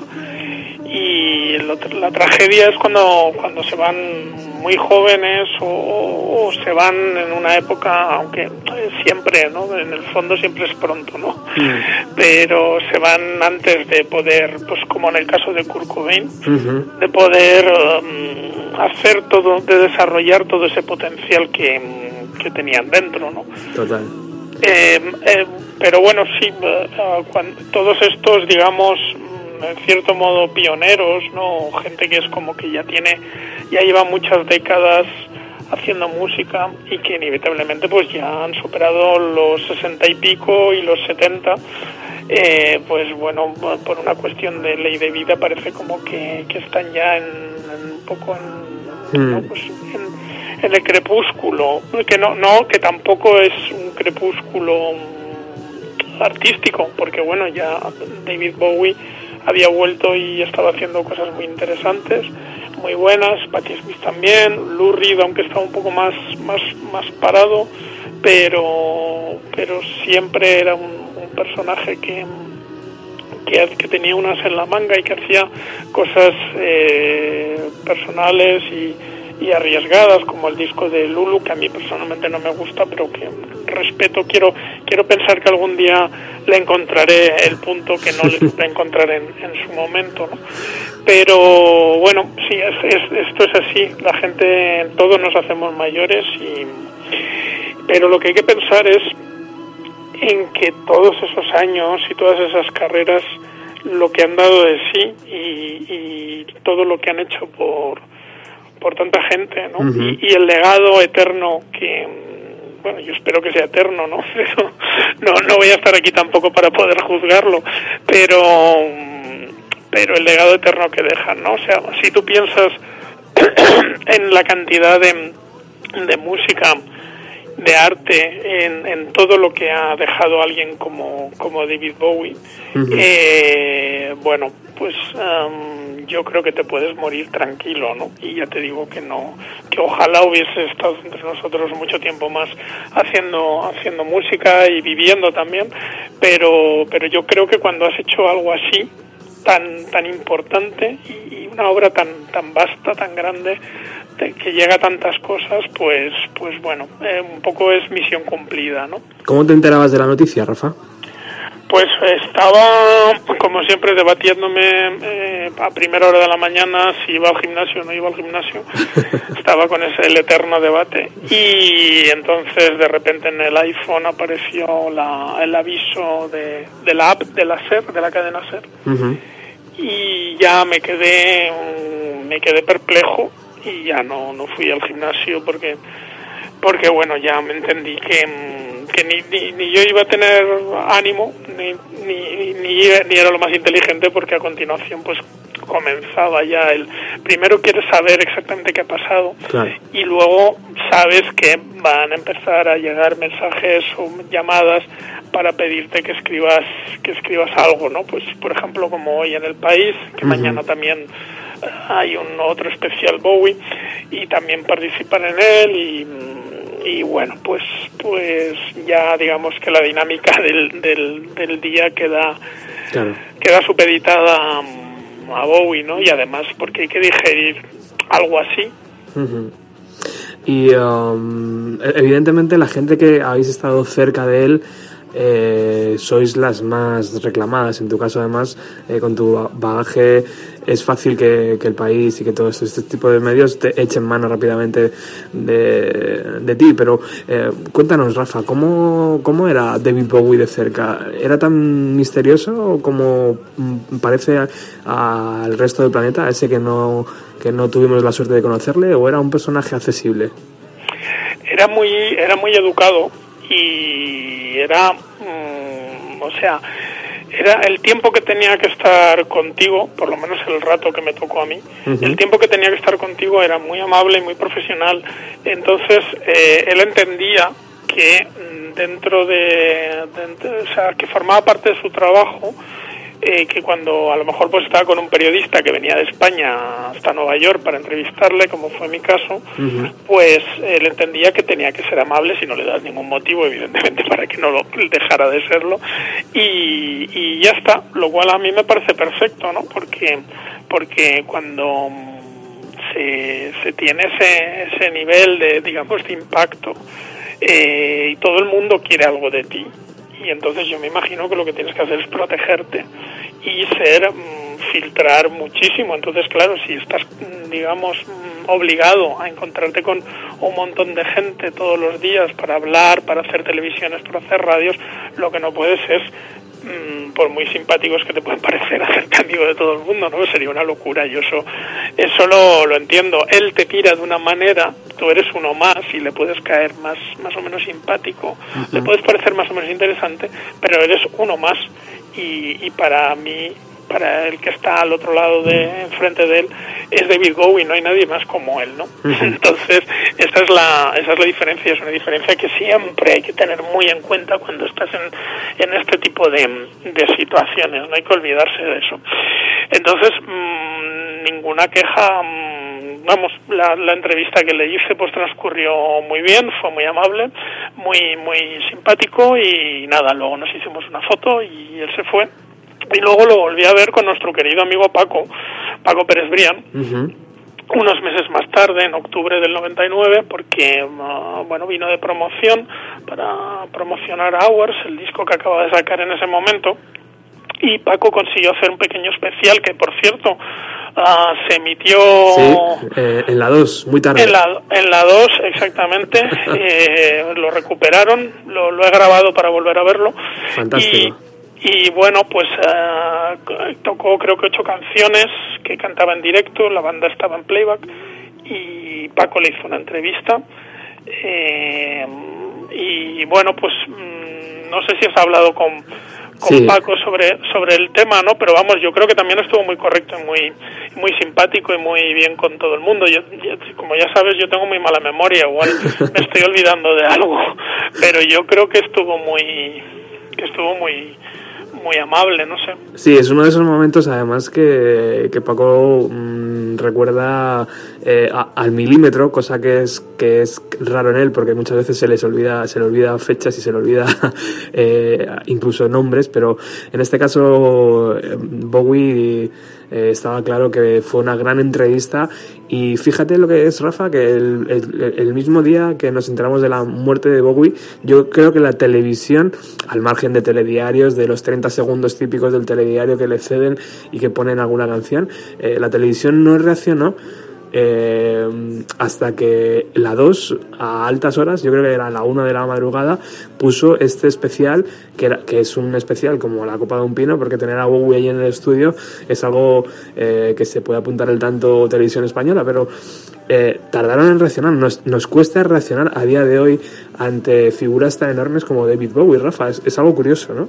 Bueno, yo creo que a quien le cuesta esa, esa televisión española, Eh, curioso. que deben de estar muy ocupados en, en otras cosas, pero bueno, Sí, estoy hablando de televisión, por supuesto. El, re- Sí, sí, el- bueno, no, los demás ya ni te cuento, o sea, ahora se van a poner en Telecinco a ver si encuentran una entrevista de las mamás Chicho con Bowie, ¿sabes? O sea, que, que, que, pero bueno, sí, es que esto es así, o sea, esto siempre ha sido así, Roberto. Ya, y- pero, y- pero cuesta asimilarlo, Rafa. De vez en cuando te das cuenta y dices, joder, la, la- la BBC lleva todo, todo el día emitiendo eh, entrevistas, eh, documentales, ¿y por qué en televisión española, televisión española, que no estoy hablando de ninguna cadena privada, no es capaz de promocionar en su segunda cadena algo, eh, bueno, pues que tampoco es tan difícil, no sé, tú, tú lo podrías hacer perfectamente. Sí, pero eso requiere, prim- a ver, primero hay una cuestión y es que eh, David Bowie es una figura universal, para Sí. mí es un artista importantísimo, yo no sé si a veces lo digo y no sé si digo una barbaridad, pero bueno, pues si la digo que me perdonen, pero yo creo que es un artista eh, a la altura de alguien como por ejemplo Picasso, o sea, creo que, que, que, que lo que ha hecho Bowie es mucho más que música pop, es, es elevar la música pop a, una, a, a la categoría de arte. Entonces, eso lo pueden entender, lo pueden compartir los ingleses, los franceses, los alemanes, pero en este país yo creo que por una cuestión cultural, porque al fin y al cabo estas cosas se hacen en un idioma que no es el nuestro y, provienen de un contexto cultural que no es el nuestro, em, pues siempre nos quedan como lejanas. Y- y eso hace que no haya un gran interés y luego además tampoco hay audiencias y entonces al final el trabajo que, que eso conllevaría pues no compense porque al final como lo que cuenta siempre es la audiencia pues claro mm, en, en España yo no sé el interés que puede tener el público masivo en David Bowie. Seguramente pasa lo de siempre que hay una serie de canciones pues héroes Hmm. o, o Let's Dance o, o la que sea, pues que hay muchísima gente que la conoce y también es muy probable que haya muchísima gente que la conoce y no sabe quién es quien la canta. Entonces, eh, nosotros somos así y hay que y con mucho dolor de, de corazón hay que aceptarlo. O sea, en, en Inglaterra se les ha muerto una institución cultural, aquí se ha muerto un artista que pues si no cuidamos a los nuestros, Ya. imagínate cómo vamos a cuidar a los de fuera, ¿no? Ha- habla- hablas de audiencia y es gracioso porque emitir un documental, bueno, una entrevista que le hizo Paco Pérez Turián eh, dentro de, los- de la década de los años 90 a la una de la mañana, ya me contarás tú la audiencia que puede tener eso. Es casi como, bueno, vamos a salvar un poco los muebles poniendo esto, ¿no? Sí, así, claro, lo, lo, lo amortizan perfectamente porque les sale gratis, ¿no? Claro. Y rellenan un poquito de, de, de programación a coste cero. Em, pero bueno, yo qué sé, no sé, esto es, esto es, mm, yo no, no, no lo justifico, pero Ya. digamos que me resigno, ¿no? Sí. Yo prefiero pensar que, bueno, pues mira, por ejemplo, un periódico como, como El País, en el que colaboro, pues, pues hoy le han dado un montón de páginas a Bowie analizándolo desde, desde varios ángulos y con, con firmas pues de compañeros de, de- de- de un prestigio tal como, como Diego Manrique, como Fernando Navarro, como Ignacio Juliá, Borja Hermoso, que es el jefe de cultura. Entonces, eh, Gregorio Belinchón, hablando de la faceta cinematográfica de, de Bowie, Igor Pascual, el músico, también, también estaba firmando un artículo. Entonces, bueno, y mañana, y el, el, el miércoles eh, también también sale también salen en las páginas de cultura me parece que salen dos páginas más dedicadas a Bowie quiero decir que bueno no no o sea no, no teniendo en cuenta lo que lo que ha decidido este país pues también digamos que pasan cosas interesantes Bueno, no, queremos, no quiero entrar ahí porque es, una, es un debate sin fin y que podríamos estar aquí haciendo otro programa. Eh, oye, eh, Rafa, Black Star es su carta en despedida en, en toda regla. No recuerdo algo así que algo que un músico haya hecho así tan eh, medido, entre comillas, eh, en toda la historia del rock, ¿no? O, o me equivoco, o alguien ha sido capaz de, de decir, bueno, chicos, me voy, pero aquí os dejo mi último regalo. Yo creo que no. Am, el, otro día lo estaba pensando y yo creo que no, que no hay ningún antecedente y en eso también ha sido ha sido único, ¿no? Am, es la primera vez que una estrella de esta magnitud, que un artista de esta magnitud, pues sabiendo que, que está enfermo y que tiene una enfermedad eh, que no va a poder vencer, pues mm, graba un disco y bueno, un disco y una obra, ¿no? Porque ahí están los vídeos alrededor, está el concepto de la portada y, mm, y bueno, que es un disco que es una despedida. Ah, a mí me parece asombroso, eh, al margen de la calidad del disco, que es, que es mucha, me parece asombroso ah, el coraje de, de, de llevar a cabo todo eso, ¿no? El, el, el temple y, y- y con qué elegancia está todo hecho, porque es, es muy trágico, ¿no? O sea, tú sabes que te vas a morir y haces una obra de teatro que es Lazarus y haces este disco. Ah, por cierto, además ya se ha descubierto ¿no? que, que el cáncer que tenía era de hígado, Sí. o sea que no era, no era ninguna tontería. Eh, se ha muerto al final de lo mismo que, que Lou Reed. Y bueno, pues es decir que no es un, una despedida ah, con plañideras, no, no, no, o sea, hasta que no hay una serie de claves que pueden parecer una cosa u otra, pero hasta que no ha ocurrido lo que ha ocurrido, hasta que no ha fallecido, esas claves no, no interferían en, en, en- en- en el resultado final, ¿no? Y a mí eso me parece asombroso y, y, bueno, me, me parece magistral. Hasta para eso ha tenido ha tenido arte, ¿no? Y ha tenido clase y ha tenido estilo, ¿no? No ha hecho nada morboso, no ha hecho nada ah, como victimista, no ha hecho, no, o sea, es, es, es un disco impecable de una persona que sabe que eh, va a dejar este mundo. Y fíjate que todavía en los vídeos eh, eh, no estamos viendo a un enfermo, estamos viendo a una persona mayor, eh, pero mm, eh, no estamos viendo a un enfermo, o sea, es que está to- totalmente cuidado, ¿no? Para que esa imagen eh, no sea de víctima, no sea de, de alguien que se está incluso despidiendo, aunque lo estaba haciendo de verdad, eh, pero es que es increíble, o sea, a mm, me ha dejado con la boca totalmente abierta. Sí, ah, incluso en las fotos de promo- promocionales, en las fotos eh, se le ve se le ve pues muy bien no se le ve eh, además se le ve siempre sonriente en buen en, en buena forma eh, cuidando siempre muchísimo la, la imagen el vestuario todo no lo que pasa es que en el vídeo de Lazarus ya había una serie de cosas que llamaban la atención y que, bueno, yo por ejemplo, hay un plano que se le ven las manos de cerca, además a propósito, y que se le ve el cuello y dices, qué raro que Bowie, con lo coqueto que es, mm, deje, ¿no? Mm, Estos detalles, o sea, deje que esto se vea así, ¿no? Porque eran las manos de una persona envejecida. Em, y, y yo pensé, bueno, es posible que sea un poco como lo que hizo en Where Are We Now, donde había unos planos, primeros planos de su cara y se le veía mayor, ¿no? Y pero bueno, era una canción que precisamente hablaba de eso, de la nostalgia del pasado de determinada edad. Entonces, bueno, al ver el vídeo de Lazarus y al ver esos, esos primeros planos del cuello y de las manos, pensé que, que lo que estaba mostrando era un poco eso, ¿no? O sea, decir, bueno, tengo 69 años y esto es lo que hay, Claro. tampoco tengo por qué estar hecho un pincel siempre, ¿no? Y, pero bueno, está claro que, que no, que esto formaba parte de, de otro mensaje y bueno, y luego estaba el, el- el final, ¿no? Que se mete dentro del armario, entonces era, era evidente que el, que el mensaje era otro.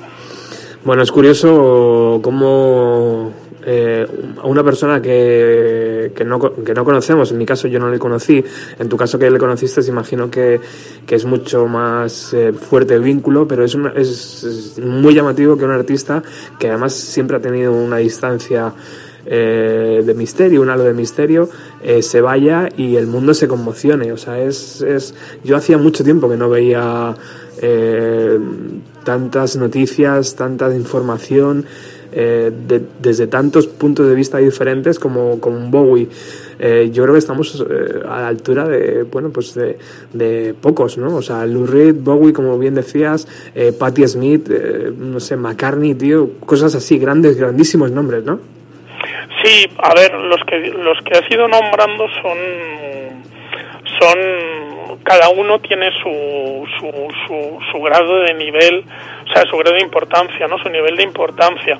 Quiere decir que a lo mejor Lou Reed era un artista que, mm, ¿cómo te diría yo?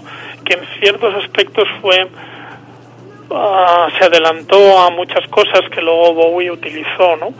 Em, pero Bowie es un artista en cierto modo más completo porque aparte de ser un innovador y revolucionar en muchos campos la música pop, ah, tenía una cosa que es muy importante, que es las no solo canciones muy buenas, sino canciones muy conocidas. Entonces, eh, eh, Bowie hacía sus discos cuando quería y tenía sus incursiones experimentales, pero siempre estaban los singles. Y siempre había canciones que, que el mundo conoce más allá de que conozcan más o menos a David Bowie, ¿no? Desde Starman hasta Sound Ambition, Fame, Fashion, Ashes to Ashes, Absolute Beginners, pf, son un montón. Y luego, pues eh, ocurre esa, esa dicotomía que es tan interesante que luego de repente, pues tiene la cara de instrumental de Low que seguramente, pues mucha gente que, que conoce Ashes to Ashes saldría corriendo antes de, de tragarse entera esa cara tan lóbrega, ¿no? esa cara tan lóbrega. Entonces, em, Bowie yo creo que el impacto es tan grande porque porque él eh, abarcaba mucho musicalmente y luego además era una imagen am, ya instalada en el imaginario popular mundial. Quiere decir que Lou Reed ah, son más algunas canciones y es una imagen que puede, digamos, ser más difusa, pero la de Bowie, la imagen es, es a veces es tan importante como su música eh, o más, o sea, van juntas, ¿no? Entonces, am, son imágenes que, que están ahí durante mucho tiempo, que se repiten y que generan otras imágenes, porque de repente, pues Kate Moss se viste con los modelos de Ziggy Stardust para la entrevista del Vogue, porque Lady Gaga le copia el rayo y se lo pone en la cara en su primer disco. Todo eso hace, perpetúa un legado visual que también es muy importante y que hace que la gente se sienta mm, se- se- lo sienta también suyo, ¿no? Entonces, bueno, por eso es tan tan potente la, la- la desaparición del Urrido, si, ojalá que no, ¿no? Pero le pasar lo mismo a Patti Smith, yo creo que no, no tendrían el mismo impacto eh, que, que tiene el, el Bowie, ¿no? Eh, por, el- por, por, por eso, si le pasara algo a Paul McCartney, pues mm, sería también de otra manera. Mm, o sea, no, no digo que sea más o menos llorado, digo que, el, que es como esa especie como de mm, de, de, de, de impacto general, ¿no? Que, que, que parece como que contagia a todo el mundo, pues em, es, es en alguien como Bowie es como como parte de su legado, ¿no? Como algo natural. Él había, en cierto modo, él había trabajado para que esto fuera así. Es decir, que Paul McCartney son los Beatles y son sus canciones, ¿no? Lou Reed es Velvet Underground y son las canciones y su poesía. Ujú. David Bowie era las canciones, la imagen, los cambios, ah, los personajes tan diferentes que ha interpretado a lo largo de su carrera, la elegancia, el estilo, eran muchísimas cosas eh, condensadas en un solo personaje. Ujú. Bueno, volviendo y ya para despedirnos a Black Star, el último LP, eh, a todos los invitados del programa de hoy les he pedido que eligieran una canción.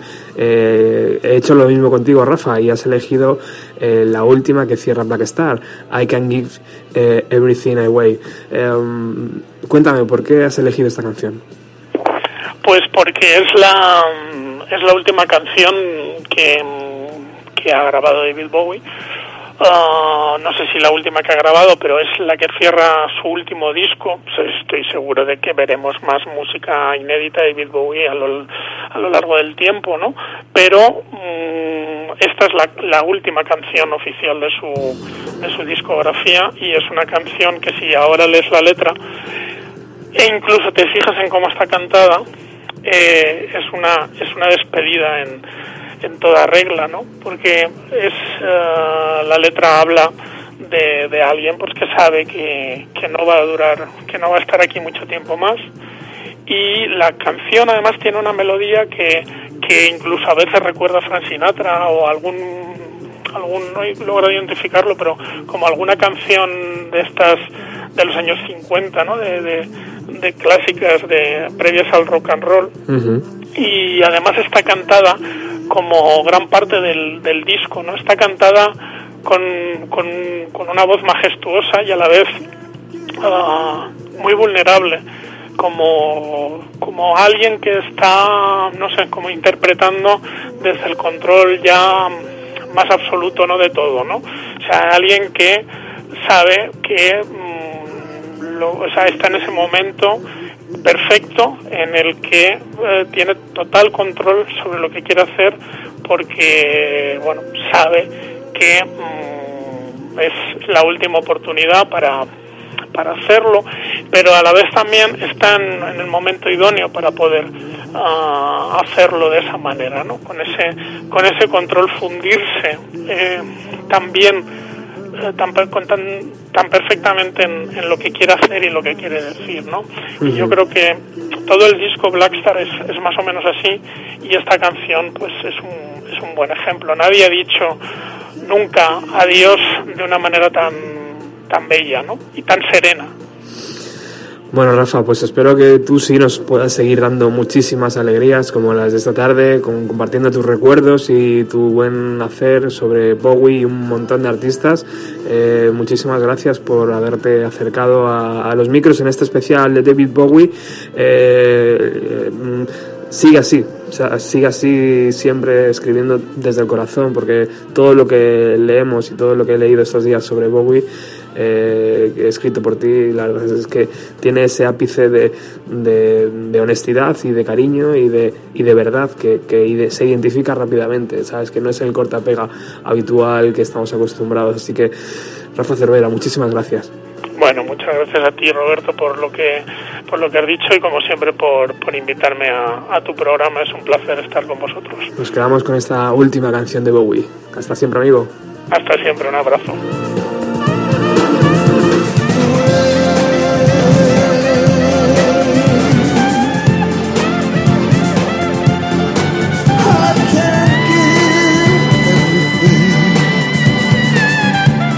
Pues hasta aquí nuestro especial dedicado a David Bowie. Lo hemos hecho lo mejor que hemos podido. Espero que tú hayas disfrutado del otro lado. Y volvemos el próximo jueves con más música de los años 90. Quién sabe si a lo mejor elegimos algún concierto de David Bowie dentro de esa década. Sigue sintonizando Radio Utopía. Alex y su ruta 130 ya están por aquí y enseguida en- arrancan.